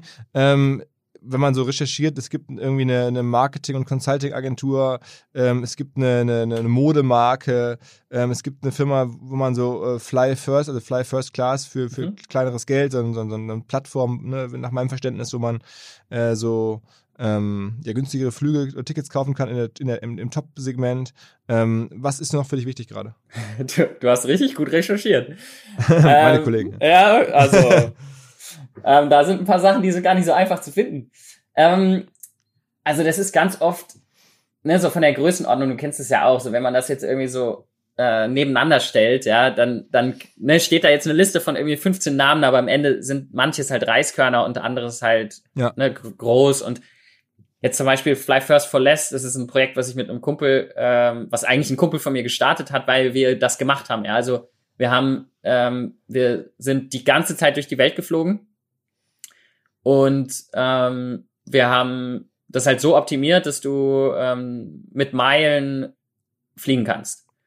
Und ähm, da gibt's einen Markt für diese Meilen und das ist äh, gar nicht so einfach da durchzublicken, aber wir haben uns damit sehr, sehr viel beschäftigt, weil wir halt, also ich bin halt 100 Mal im Jahr geflogen und da haben wir halt einen Weg gefunden, wie du günstiger ähm, erste Klasse Flüge äh, anbieten kannst. So 30 bis 50 Prozent Discount. Und das sind halt so Sachen, wo wir dann einfach so, hey, ja, okay, warum, warum äh, bieten wir das nicht anderen Leuten auch an? Weil wir machen es halt auch für uns. Und so zum Beispiel sind dann teilweise so Sachen entstanden, ja, aber das ist jetzt kein so riesen äh, Business, sondern das, das läuft halt gut, das ist profitabel. Wir machen das für alle Leute, die, die irgendwie davon über uns, unseren Kreis halt hören. Und ähm, da gibt's so ein paar Sachen von, wo ich Gibt's eine Website so? Äh, ja, glaube ich, ja, müsste. Aber es ist wahrscheinlich auch ein bisschen Corona geimpactet jetzt, ne? Also die ganzen Flüge. Ja, war weniger, ähm, aber das ist auch recht äh, easy, ne? Also wenn wir halt weniger Bookings haben, dann, dann ist halt weniger, kostet halt weniger. Mhm. Also dann, okay. dann. Aber was heißt auch, wenn da jetzt jemand zuhört und sagt, okay, ab und zu würde ich mir jetzt auch mal gerne gönnen, irgendwie First Class für Less zu fliegen. Ist immer noch teuer, aber kann ich mir leisten. Dann muss man hingehen? Uh, fly first for less. Punkt. Komm. Okay, okay, also okay. Jetzt direkt Werbung, also ja, ich meine, das ist halt Ja, warum nicht, ne? Ich meine, es ist ja nicht mal Werbung. Ich glaube einfach, es gibt wirklich Leute, ähm, ich kriege auch immer ab und zu Mails oder, oder irgendwie ja, voll. DMs von, von, von Hörern und dann, deswegen, so als kleiner Service hier, dachte ich. ja, ähm, voll. Aber ist denn bei dir so ein jetzt, also ich meine, du sagst ja auch, du denkst jetzt über nachhaltige Sachen nach, wie kann man die Welt besser machen, so höre ich so raus. Ähm, Flüge sind ja auch so ein Thema, wo sich die ja. ja Meinungen ja, so ein bisschen ja, unterscheiden. Ja. Ist, also nochmal noch mal so 100 Flüge im Jahr, wird's, also körperlich ist eine Frage, aber auch ökologisch, hast du da ein Bedenken oder nicht? Ja, also ähm, ist ein, ist ein Riesending, ne? Also ich habe lustigerweise da gerade gestern mit meiner Freundin drüber geredet, weil wir also weil ich mir auch nicht so bewusst war, ja, wie krass äh, es ist. Ne? Also ich habe das irgendwie auch da wieder so, ich habe das irgendwie in Relation gesetzt und ich dachte halt so, hm, ja, okay, ne, Auto, okay, Zug ist besser, aber so das, äh, wie schlecht Flugzeug dann im Vergleich ist, so das ähm, ist mir auch erst in letzter Zeit sehr bewusst geworden.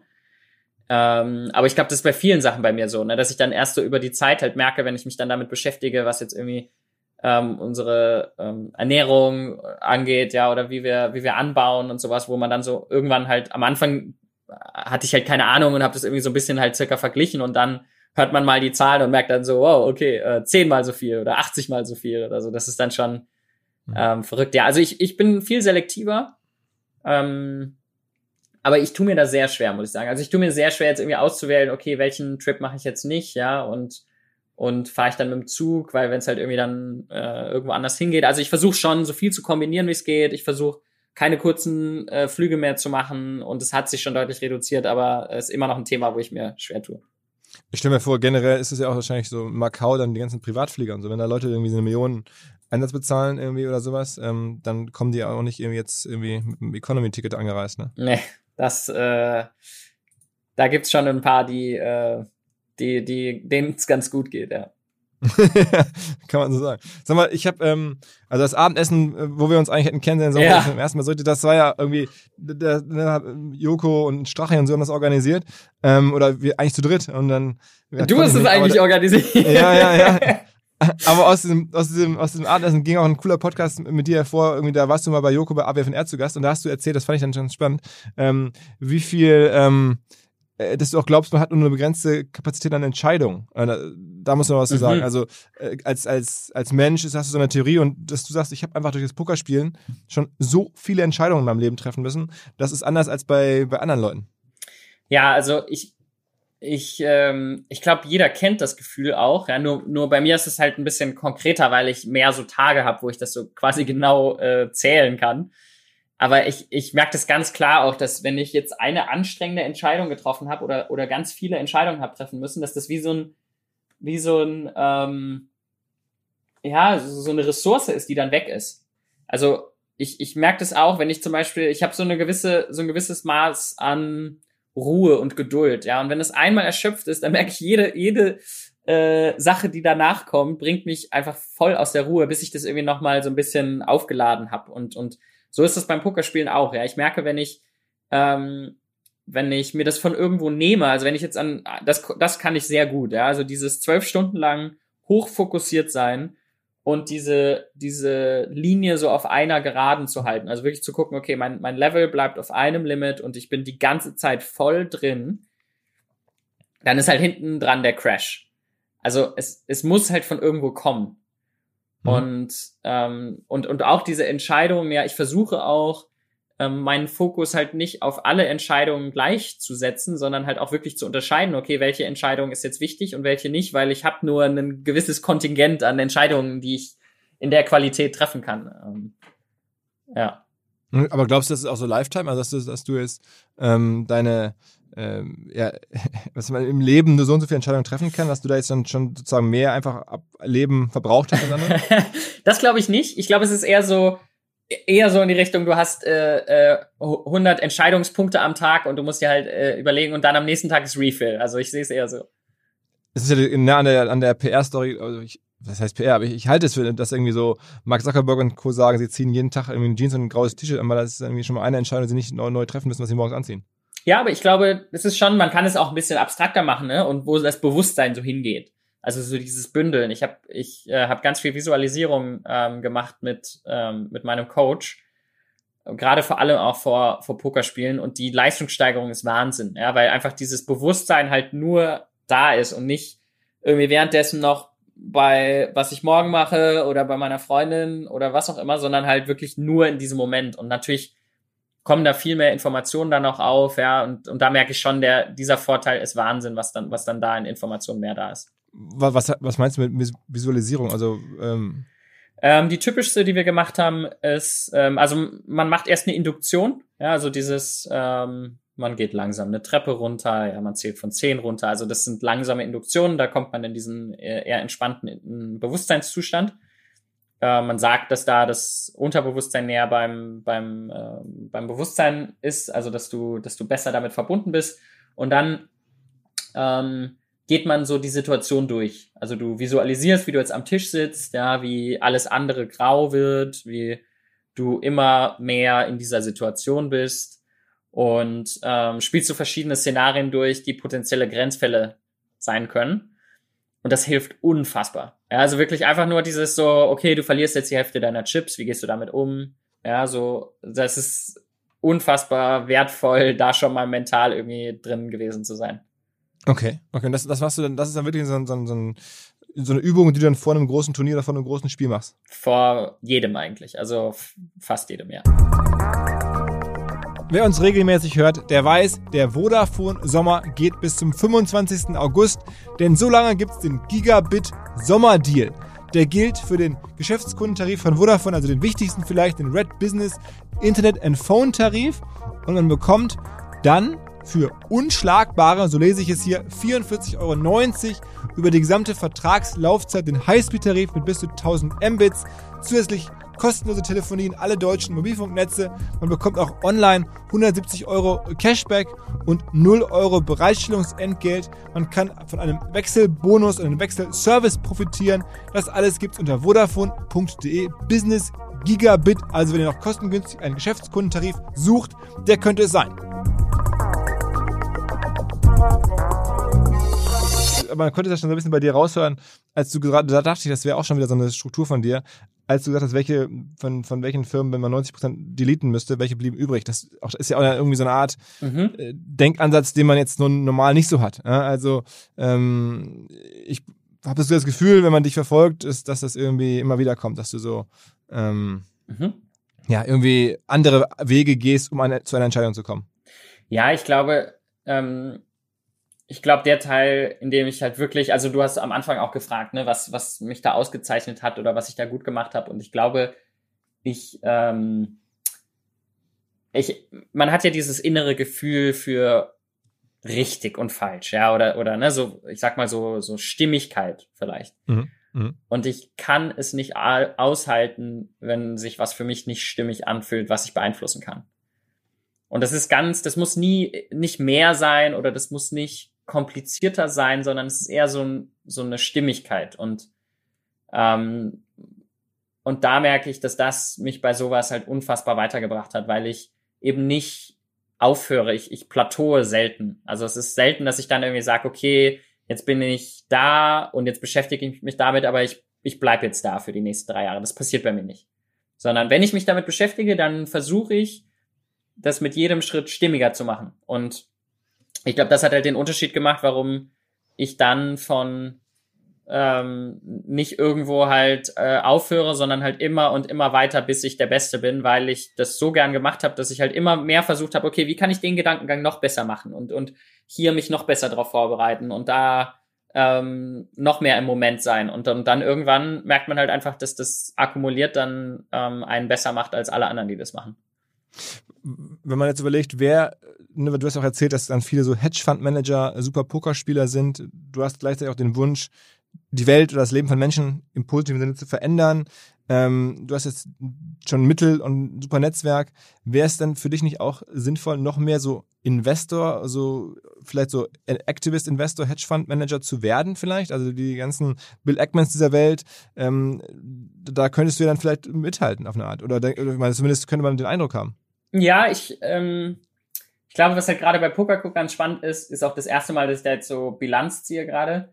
Ähm, aber ich merke es, dass mein, mein Hebel halt ein ganz anderer ist. Ne? Also ich, ich kann jetzt in einer Welt, wo, ähm, wenn ich da so von außen drauf schaue, denke ich mir, okay, Poker ist unnötig. Ja, also ist jetzt nichts, ähm, das, so wie es jetzt, äh, so wie das Setup jetzt ist, hat es mehr negative Einflüsse als positive.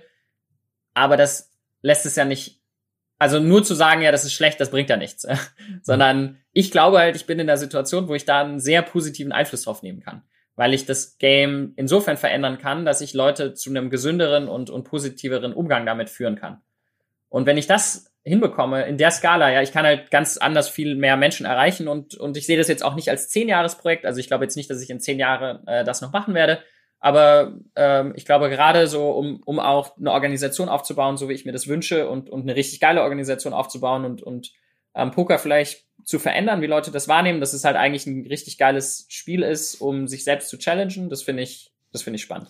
Aber ich meine, ich meinte sogar jetzt auch außerhalb von Poker. Ich meine, du könntest ja, sagen wir mal, offensichtlich mit deinem Skillset, weil man muss ja immer irgendwie sich klar machen, das ist ja bei dir jetzt kein Glück gewesen, ähm, sondern da liegt ja ein Talent dahinter. Und dann mit den Möglichkeiten im Alter, dass du sagst, okay, ich, ich werde jetzt wirklich Investor und zwar gar nicht im Poker, sondern wirklich in der Businesswelt. Ja, yeah, ich, ich habe ich hab dich schon, ich meinte nur, für mich ist das jetzt so, ich habe deswegen gesagt, nicht zehn Jahre, ähm, ne, ich bin 28, ähm, ich, okay, das heißt, das könnte noch kommen. Äh, warten wir mal ab. Also vielleicht entwickelt sich da dann auch, ne, weil ich, ich muss auch be bestimmte Sachen lernen. Ich lerne jetzt super viel und äh, ich glaube, in den Sachen jetzt hier, wo ich den größten Hebel habe, die Sachen zu lernen, die, die denke ich für die nächste Zeit wichtig für mich werden.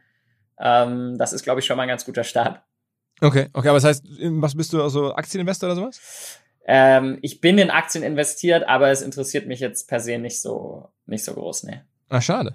Also, wenn, da, wenn du dich da jetzt reinfräsen würdest, so mit deiner Energie und, und so, dann wäre wahrscheinlich, äh, dann, der, ja, käme demnächst der, der, der Fede Holz Fonds oder so. Oder ja, e das Thema, das schwierige Thema ist wirklich, ähm, also ich habe in einem äh, Fund gearbeitet, in einem, ähm, in einem Options Fund oder mhm. in einem Options Trading House.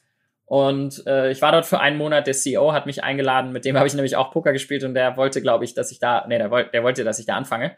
Mhm. Und ähm, Irgendwo in New York oder so? so, so äh, in Chicago, ja. Mhm, mhm, und ich habe noch nie so, so mein Leben sich so vor mir ausbreiten sehen. Ja, also es war wirklich so, ich bin da hingekommen, ich hatte null Ahnung. Ne? Also ich, ich wusste nicht, was ein Call ist. Ähm, ich, und ich bin da äh, hingekommen und ich hatte da niemanden. Ne? Ich kannte da niemanden. Ich habe ja ein Zimmer gehabt, äh, direkt neben dem äh, Trading Floor, quasi, also so ein Hotel halt eine Straße weiter.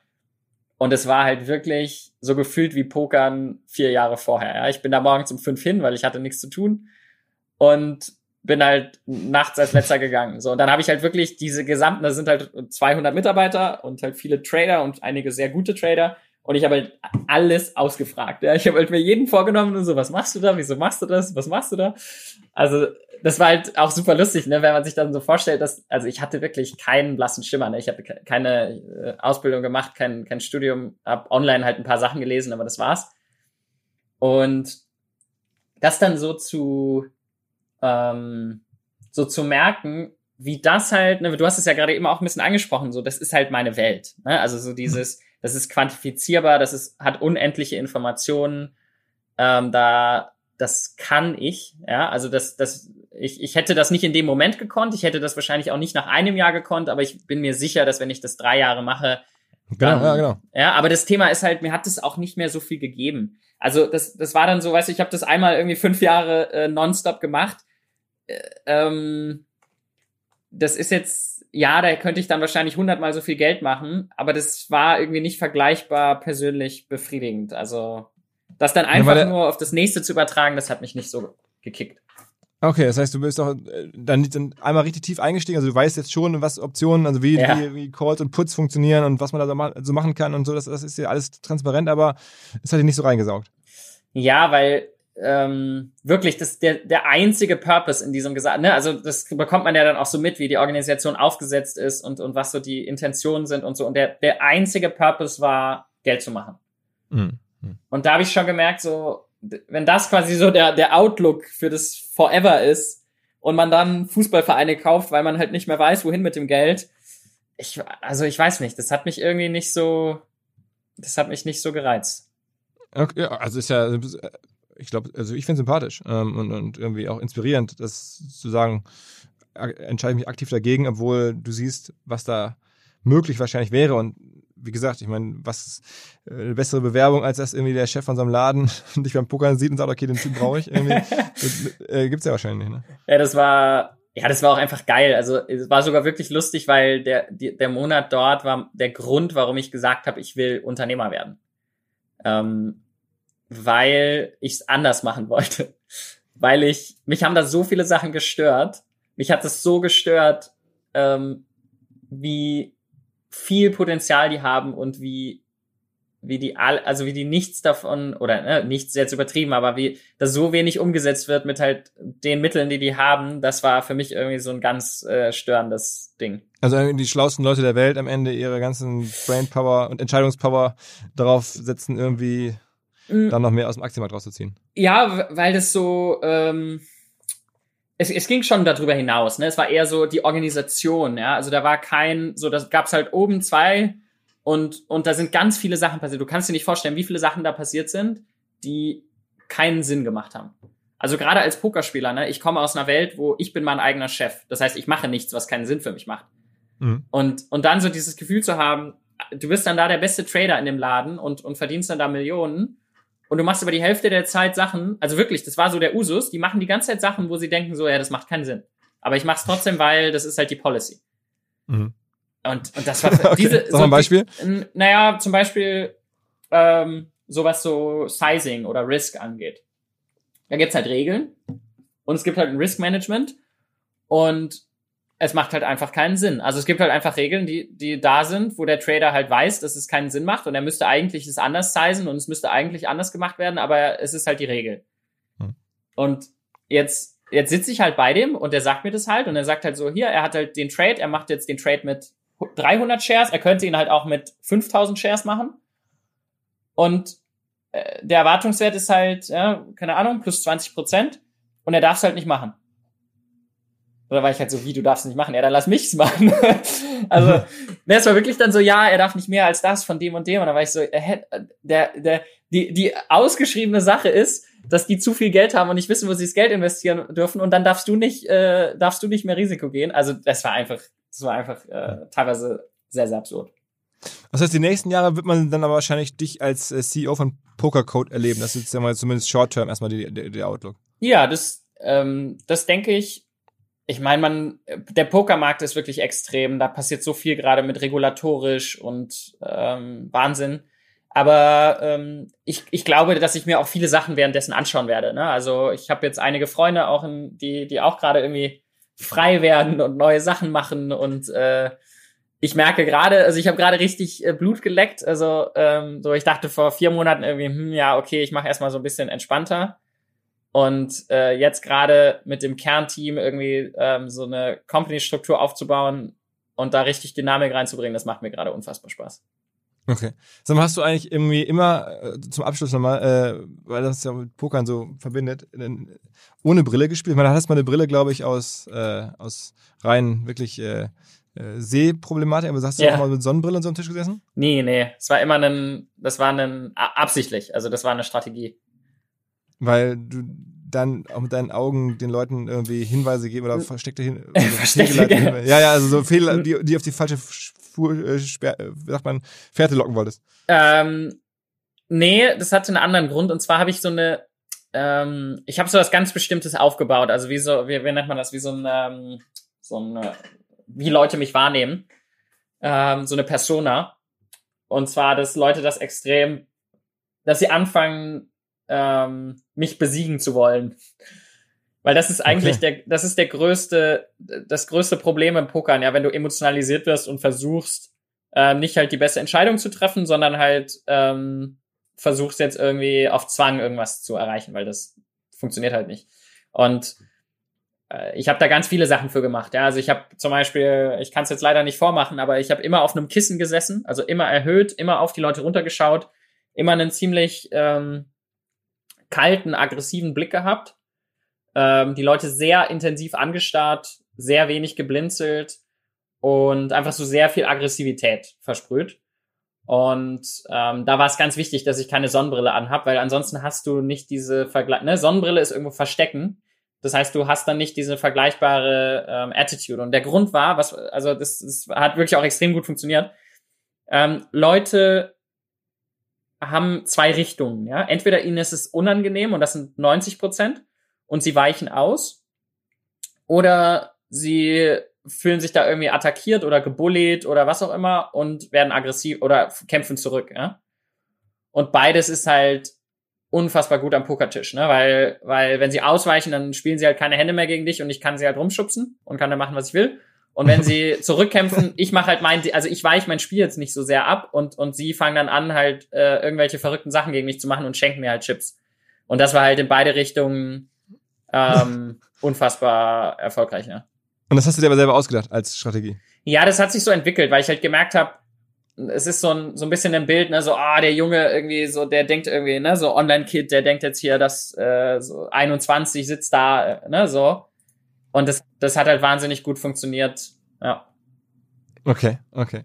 Gibt es noch irgendwelche anderen äh, Strategien, die, die, die äh, ich dich noch nicht gefragt habe? Das ist ja unglaublich, was du alles so da gemacht hast. Ja, also vor allem live-technisch ist wirklich spannend. Also ich, ich ähm, unterschätze es, glaube ich, wie interessant das so in anderen Bereichen auch übertragbar ist. Aber also ich habe wirklich auf alles geachtet.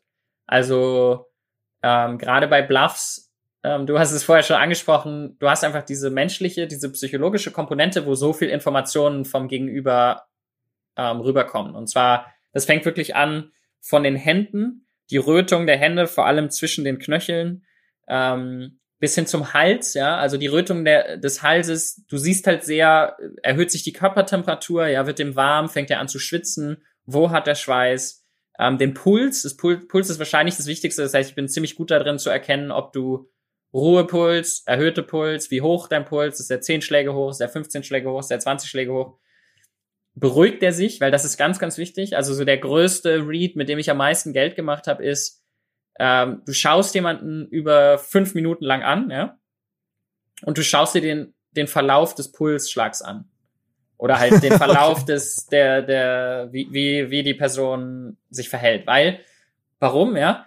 Wenn du jetzt in einer Situation bist, und ich schaue dich an und du hast jetzt eine gute Hand, dann fängst du einfach an, dich zu entspannen. Ne? Du bist am Anfang auch aufgeregt, weil, boah, gut, ne, großer Pott, gute Hand, so, das ist auch Aufregung. Das heißt, am Anfang ist es gar nicht so leicht zu unterscheiden.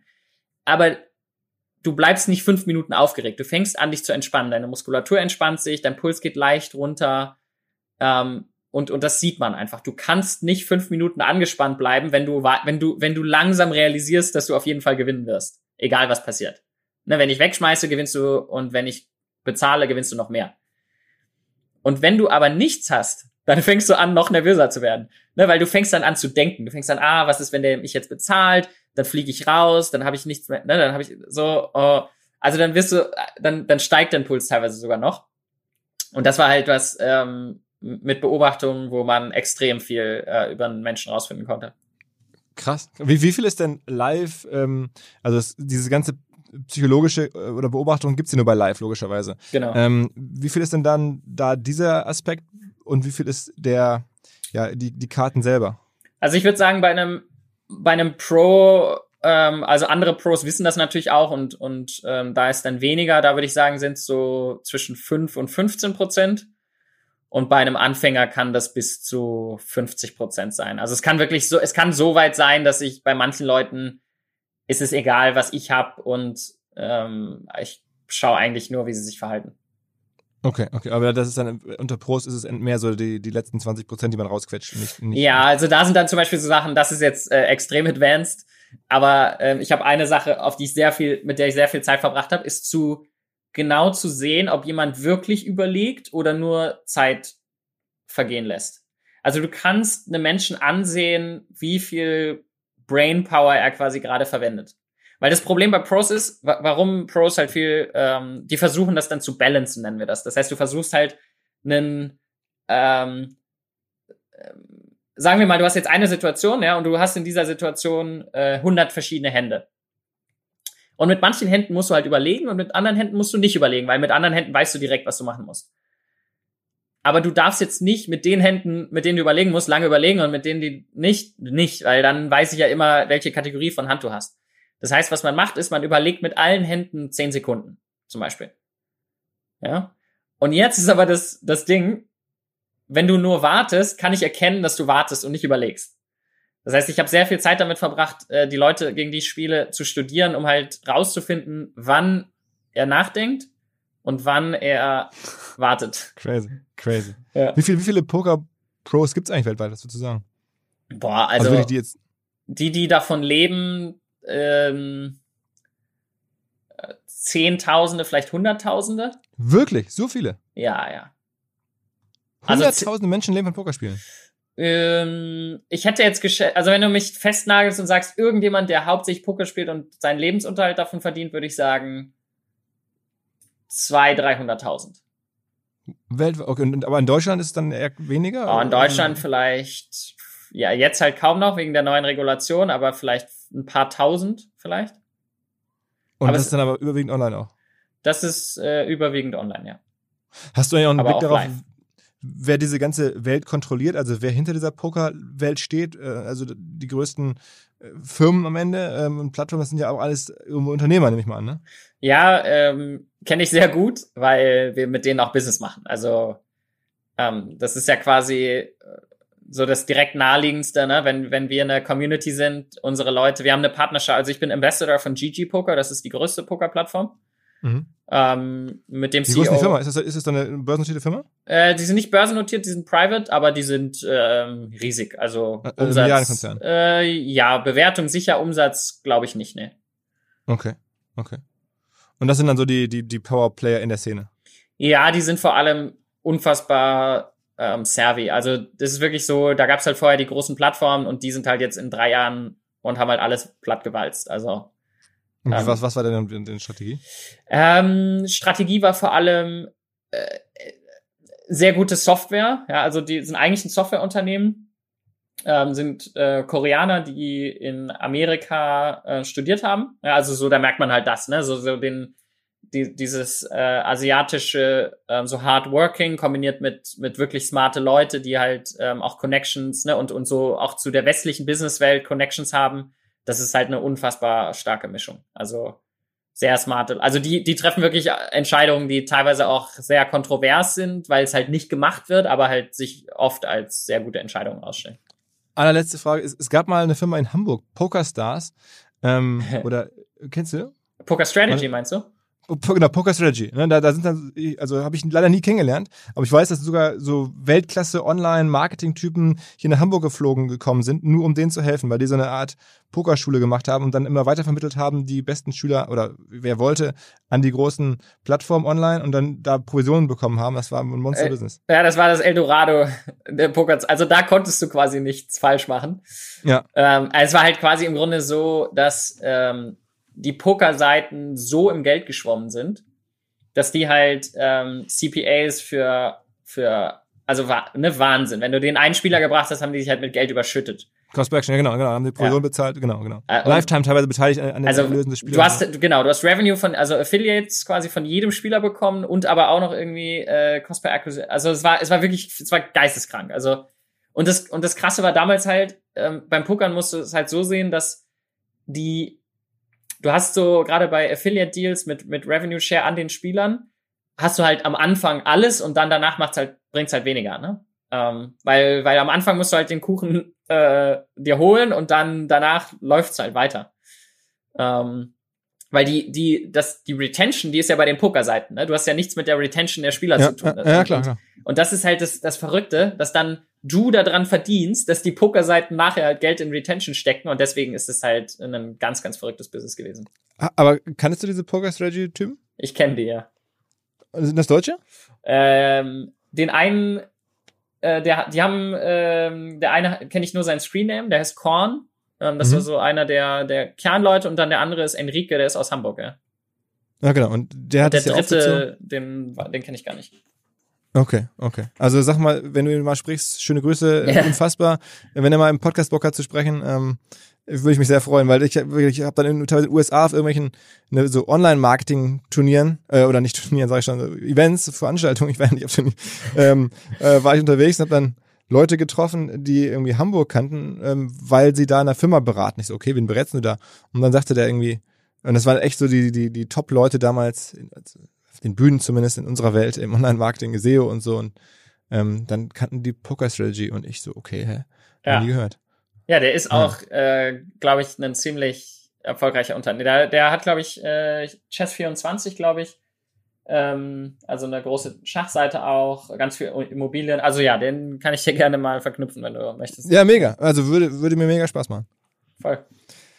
Okay, okay, okay. Also ich habe das Gefühl, ähm, man hätte noch immer weitermachen können, äh, aber ich hab, wir haben ausgemacht, mal eine Stunde lang äh, versuchen dich, dich sozusagen kennenzulernen ähm, und das die ganze Welt kennenzulernen. Vielleicht machen wir noch mal irgendwann einen zweiten Teil. Ich fand's mega interessant. Ähm, äh, ja, auch wenn es nicht im Kern jetzt Digitalbusiness ist, hat er wahnsinnig viel Überlappungen. Das Gefühl, bist du jemand aus unserer Branche, ähm, aus so vielen Aspekten und ähm, vielen, vielen Dank für deine Zeit. Ja, danke. Hat mir auch mega Spaß gemacht. Okay, okay. Alles klar. Danke dir. Yes. Pedro. Ciao, Philipp. Zum Schluss mal wieder in eigener Sache. Es wird nie alt. Unsere omr-academy.de wird immer besser, immer mehr Kurse, mehr Wissen. Neues jetzt auch Instagram-Marketing. Es ergänzt unsere Angebote an verschiedensten Digital-Marketing-Kursen, die wir schon haben. Also über SEO, über SEA, über Facebook, über E-Mail-Marketing. Alles bereits da. Am besten ihr schaut mal rein und fangt vielleicht einen Kurs an. Der dauert immer so zehn Wochen mit jeweils zwei bis drei Stunden Arbeitszeit. Alle Infos über das, was man da lernen kann, was man dafür bekommt und was es kostet. Natürlich wie immer omr-academy.de und es gibt 10% auf alle Kurse, fast vergessen, mit dem Gutscheincode OMR Podcast. Dieser Podcast wird produziert von Podstars bei OMR.